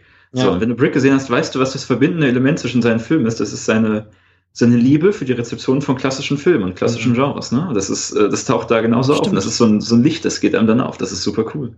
Stimmt, ja, ja, ja. Ja, und vor allen Dingen jetzt ein gutes Beispiel. Ich habe Brick auch vor Jahren geguckt. Das war, glaube ich, ich glaube auch in, in, in chronologischer Reihenfolge. Ich glaube, ich habe Brick gesehen, dann habe ich Looper geguckt und dann halt mhm. Episode 8 und habe halt nie mental diesen Sprung mal zurück zu Brick gemacht. Weißt du, das ist so dieses, mhm ich müsste den nochmal wieder gucken, wie du sagst, um diesen, um diesen Bogen klarer irgendwie auch, auch zu finden. Ja, super lehrreich. Auf jeden Fall. Ja, lohnt ne? sich. Ja. Lohnt sich auch im Hinblick auf dann das Handwerk entsprechend. Man sieht sehr stark, wie sich Sachen weiter durchgehalten haben, wie sich Sachen dann anderswo irgendwie verändert haben, wie Kameras dann anders platziert werden oder eben doch gleich, ne? Und ja. äh, man, man sieht irgendwie, dass das Repertoire des Regisseurs teilweise einfach, also im besten Falle dann zugenommen hat oder der Regisseurin, ja. Ja, ja im Nein. besten Fall sind es halt irgendwie die Fähigkeiten, die geschult werden, aber so die, die Impulse sind vielleicht immer noch ähnlich. Mhm. mhm. Ich finde es ja auch irgendwie mittlerweile sehr spannend, also ähm, gar nicht unbedingt immer nur in diese Rückschau zu gehen, ähm, sondern auch da mal, also ich weiß nicht, ich habe jetzt äh, letztes Jahr irgendwie Western von Valeska Griesenbach irgendwie gesehen und ähm, das ist irgendwie dann ein Name, den man so noch nicht gehört hatte, wo es vielleicht auch ein Debütfilm ist und ab da ist einfach super spannend wird, weiter zu mhm. Gerade was dann auch aktuelle Kinoreleases dann irgendwie so geht, ne? Dass man so irgendwie mal einen Anhaltspunkt bekommt, welche Filme, ja, wo würde es sich lohnen, dann irgendwie ja. mal reinzugehen. Genau das wollte ich sagen. Also wenn ich meine Liste angucke, ist die auch sehr gemischt zwischen so äh, äh, alten Klassikern von berühmten Leuten, als auch Leute, die jetzt gerade ihren ersten mhm. Film abgeliefert haben. Das ist auch das Privileg des jetzt gerade Lebens. Wisst ihr, was ich meine? Man kann live dabei sein und einen ersten Film sehen und denken, was passiert da noch? Ich weiß nicht, ob mhm. ihr A Girl Walks Home Alone Walks Home Alone at Night natürlich drauf, Dear White People von ein paar mhm. Jahren. Und dann ist es ja super spannend, so die Entwicklung der Person nachzuverfolgen, jetzt gerade, während man live dabei ist. Das Voll. hat auch noch eine coole Komponente. Mhm. Ich habe die Erfahrung oder, oder eine ähnliche Erfahrung auf ähm, Filmfestivals gemacht, also auf der mhm. Genrenale und auf dem Fischfestival in Rostock. Gerade Fisch ist halt, äh, also der Wettbewerb heißt junger Film. Und das sind äh, Kurzfilme, ich glaube, so bis Mitte 20 ist da, glaube ich, auch die Grenze. Und das sind in der Regel, also nicht unbedingt immer nur so Erstlingsdebüt, aber auch. Und klar, es sind halt Kurzfilme, auch teilweise aus dem Amateurbereich. Und das ist halt auch super, super spannend. Einfach zu gucken, wie macht ein 17-Jähriger, der zum ersten Mal mit seinem Telefon auf die Idee kommt, was zu drehen, wie macht der sowas? Diesen, also, mhm. wenn wir sagen Debütfilm, klar, das ist dann auch schon, also TX, das ist alles professionelles Level, aber davor, also diese ganz, ganz rohen, ganz frühen, ganz ersten Schritte, die finde ich teilweise auch spannend. So aus, aus den wenigsten sagt man jetzt irgendwie, ja klar, das ist der nächste große. Aber es ist halt irgendwie auch da toll zu sehen. Das ist, das ist auch eine Sache, die manchmal im Debütfilm drin ist, dieses Unbedarfte. Ja, was mhm. du denn manchmal so bei, bei Filmkarrieren oder irgendwie gerade bei großen Blockbuster-Geschichten und so, wo da, da, da kann nichts versucht werden, da darf nichts versucht werden oder Filmemacher, die eigentlich schon seit zehn Jahren nichts mehr zu erzählen haben, aber immer noch Filme machen, so wo du merkst, da ist die Luft irgendwie raus. Und dann gehst du aber in diese jugendlichen Filmsphären und merkst, das ist unfassbar, was da manchmal drinsteckt, auch an Energie und mhm. Drang mhm. und, und, und wie, wie, auch, wie persönlich diese Sachen irgendwie sind. Und ja, gut, Schnitt ist irgendwie jetzt nicht super und der Ton ist so leise und die eine Szene hätte man auch rausschneiden können, aber du merkst, die sind halt sehr lebendig, diese Filme, mhm. weil die halt gemacht werden wollen. Und das ist ja manchmal mhm. auch bei Debütfilmen in der mhm. Regel noch so, dass man sagt, ja, ja, das sind Filme, da brennt's unter den Fingernägeln der Filmemacher, mhm. weil da kommt noch kein Studio und fragt die, hey, willst du hier Star Trek machen oder hier willst du Superman machen, sondern die wollen das selber. Die haben selber was zu erzählen und das ist halt auch, das mhm. ist geil. Das ist halt wirklich schön, wenn man sowas sehen kann. Ja, ja da bist du wieder beim Rohdiamanten. Das ist genau das. Mhm. Bevor so jemand entdeckt wird. Ja. ja, und was ja auch immer so, gerade in den heutigen vielleicht DB-Filmen da auch mal drinsteckt, im Vergleich zu denen, die dann vor, weiß nicht, ne, äh, in den 70ern gemacht wurden oder so. Ähm, ich finde, man geht ja auch heute, also zumindest ich weiß nicht, ob es euch so geht, aber ich ertappe mich dann häufig dabei. Ich versuche auch immer so ein bisschen rauszufinden, wo liegen dann die Einflüsse ne, dieser, dieser Person wahrscheinlich. Weil ich meine, mittlerweile sind Filme einfach leichter zu erhalten ähm, äh, als dann irgendwie in den 60ern, wo du dir irgendwie aus irgendwelchen Bibliotheken oder Archiven irgendwas dann zusammensuchen musstest. Ne? Ähm, ich habe das Gefühl, früher war halt Geschichte dann doch ein bisschen noch unbeschriebener. Und hier geht man jetzt so ein bisschen eher vielleicht damit ran, so, ähm, ja, okay, das ist so ein bisschen wie Tarantino und das ist so ein bisschen mhm. wie der und der und so. Ähm, es ist vielleicht ein bisschen befangener in der Art und Weise, aber ich finde es nicht weniger spannend, was man aus diesen ganzen Eindrücken, die man gesammelt hat in seinem Konsumleben, man weiß selber, ne, wie viele Filme man gesehen hatte, bis man irgendwie 17, 18, 19 war, ähm, was man daraus dann auch alles so zaubert und macht, ob bewusst oder unbewusst.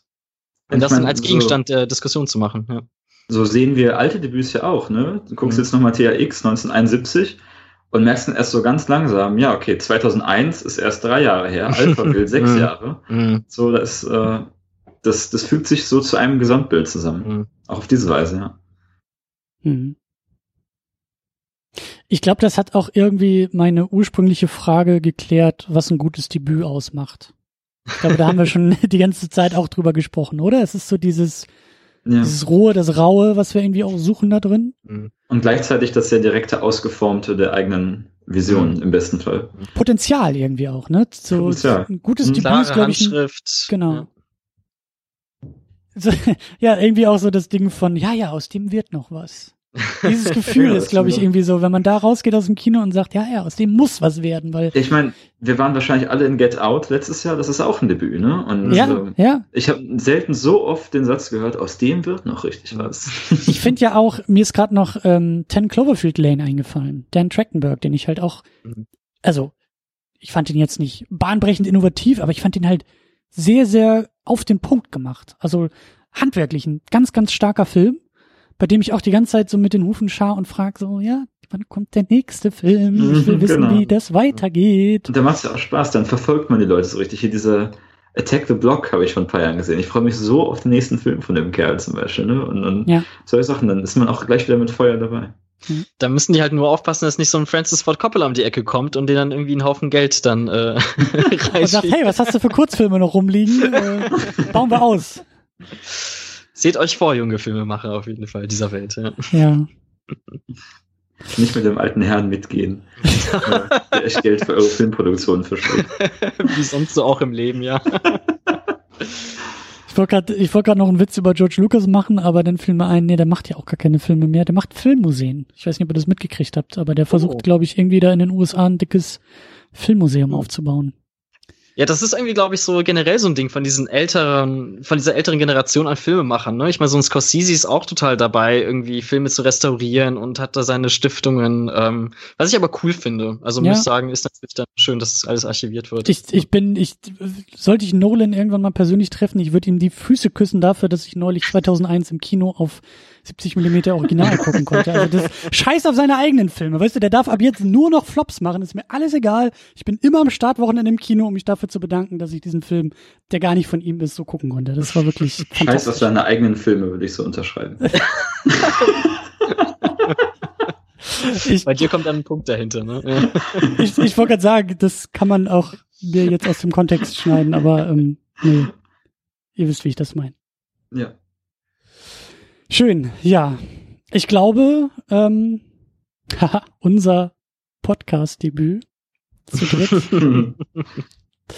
äh, ist ganz gut gelungen. Und äh, ja, Leute, aus denen wird noch was. Aus denen wird noch wird was. Ja, nachdem ich mich eigentlich schon vor 20 Minuten hätte verabschieden müssen, weil mir dieses lautet, nie länger über einen Film zu reden, als er selber lang ist, äh, habe ich es dann doch sehr genossen. Das ist siehste, geil.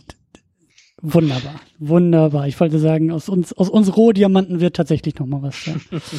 ähm, gut, dann machen wir hier langsam äh, den Sack zu. Ich verweise in erster Instanz auf unser Blog, das da heißt secondunit-podcast.de, denn da gibt's einen Beitrag zu diesem Podcast und da dürfen wir, da seid ihr herzlich eingeladen, die ihr da draußen zuhört, äh, weiter, weiter diskutieren, weiter kommentieren und gerade auch das Thema Debütfilm, da gibt's ja, das lädt ja dazu ein, auch noch mit eigenen Tipps und äh, Hinweisen noch nachzuliefern und ich meine, George Lucas ist auch ein Thema, das glaube ich immer noch äh, diskutiert werden kann.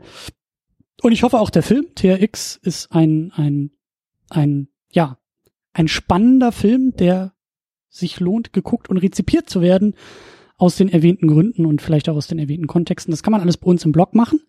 Darüber hinaus gibt's natürlich noch die Archivtöne.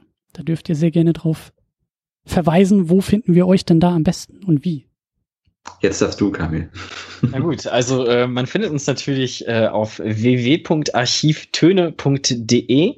Ähm, da können wir vielleicht auch schon ankündigen, dass äh, die nächste Sendung, die wir gezogen haben, sich um Filme dreht, die uns ganz besonders stark visuell beeindruckt haben. Und ich glaube, wir haben da, glaube ich, uns The Night of the Hunter ebenfalls ein spannendes Debüt. Und auch ein, ein Einzelwerk, ne? Ja, stimmt, Erster und letzter genau. Film. Genau. Und äh, von äh, Jacques Tati Playtime äh, ausgesucht. Das gibt's auf jeden Fall das nächste Mal bei uns. Ja. Spannend, schön. Und ähm, bei Twitter seid ihr auch als Ad Archivtöne zu finden. Genau, richtig. Da kann Doch man uns auch gerne OE. anschreiben. ja, stimmt. Ja, werden, werden wir auch äh, darauf hinweisen und verlinken und auch auf die Liste von Jan. Ne? Da werden wir auch nochmal schön verlinken. Ja, gern, das freut mich. Auch darunter gerne Vorschläge kommentieren. Ja. Äh, für Debüts, die mir gefallen könnten. Ganz genau. Und ähm, ja, wenn ihr mit dieser Episode durch seid und das komplette Archiv der Archivtöne äh, durchgehört habt und alle Sachen wunderbar kommentiert habt, dann natürlich nochmal der Hinweis, macht ihr beim Spätfilm weiter und hört da nochmal zu, wie die über TRX gesprochen haben. Und ja, wir sind damit durch, wir sind damit raus. Ich sag äh, vielen Dank euch beiden, dass ihr da wart und mitgemacht habt. Ja, danke für die Einladung. Exakt, vielen Dank. Das war wirklich sehr schön. Ja. Und ja, guten Abend, gute Nacht und bis zum nächsten Mal. Tschüss. Tschüss. Tschüss.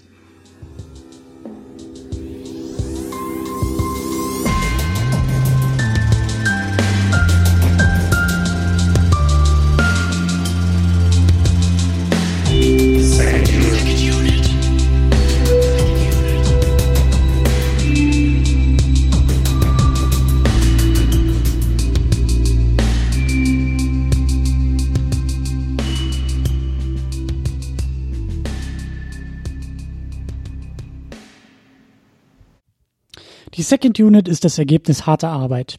Der Podcast kostet Zeit, er kostet Energie, er kostet Geld. Deshalb könnt ihr unsere Arbeit bei Patreon und Steady unterstützen. Zahlreiche wunderbare Menschen machen das bereits. Jonas Mapace, Rochus Wolf, Alex, James Vermont, Cedric Schmidt, Michi W., Jan Reppin und Fabian Yu unterstützen uns bei Patreon mit zwei Dollar im Monat. Darüber hinaus unterstützen uns Tahiti Su, Sultan of Swing, Markus Halmitschlager, David X. Noack, Florian Primel, Sebastian, Gian Ferrari Stefan, Stefan Druwe, Rike The Midlist, Käthe, Playstar, Christian Schmickler, Jota, Steve Geiler, Ulf P., Spencer and Stewart, Lars Rühmann, Inge, Stefan Manken, Jan, Timo Gerdau und Alucard mit jeweils 5 Dollar im Monat. Für diese Summe erhalten Sie Zugang zu unseren State of the Unit Podcasts und Videos, die jeden Monat einen Blick hinter die Kulissen liefern. Darüber hinaus unterstützt uns noch Thomas Jaspers mit 10 Dollar im Monat bei Patreon. Wer uns nicht über Patreon unterstützen möchte, kann uns auch bei Steady unterstützen. Das machen Anne-Kathrin Pache-Wilke für 2 Euro im Monat. Sonja Bethke-Jele für 5 Euro im Monat. Auch dafür erhält sie Zugang zu den State of the Unit Podcasts und Videos. Darüber hinaus unterstützt uns Niklas Römke mit 10 Euro im Monat. Euch allen ein großes, großes Dankeschön. Wenn du uns auch unterstützen möchtest, dann schau einfach vorbei unter patreon.com slash secondunit oder steadyhq.com slash secondunit. Darüber hinaus findest du alle Links bei uns auch im Blog unter secondunit-podcast.de. Vielen Dank.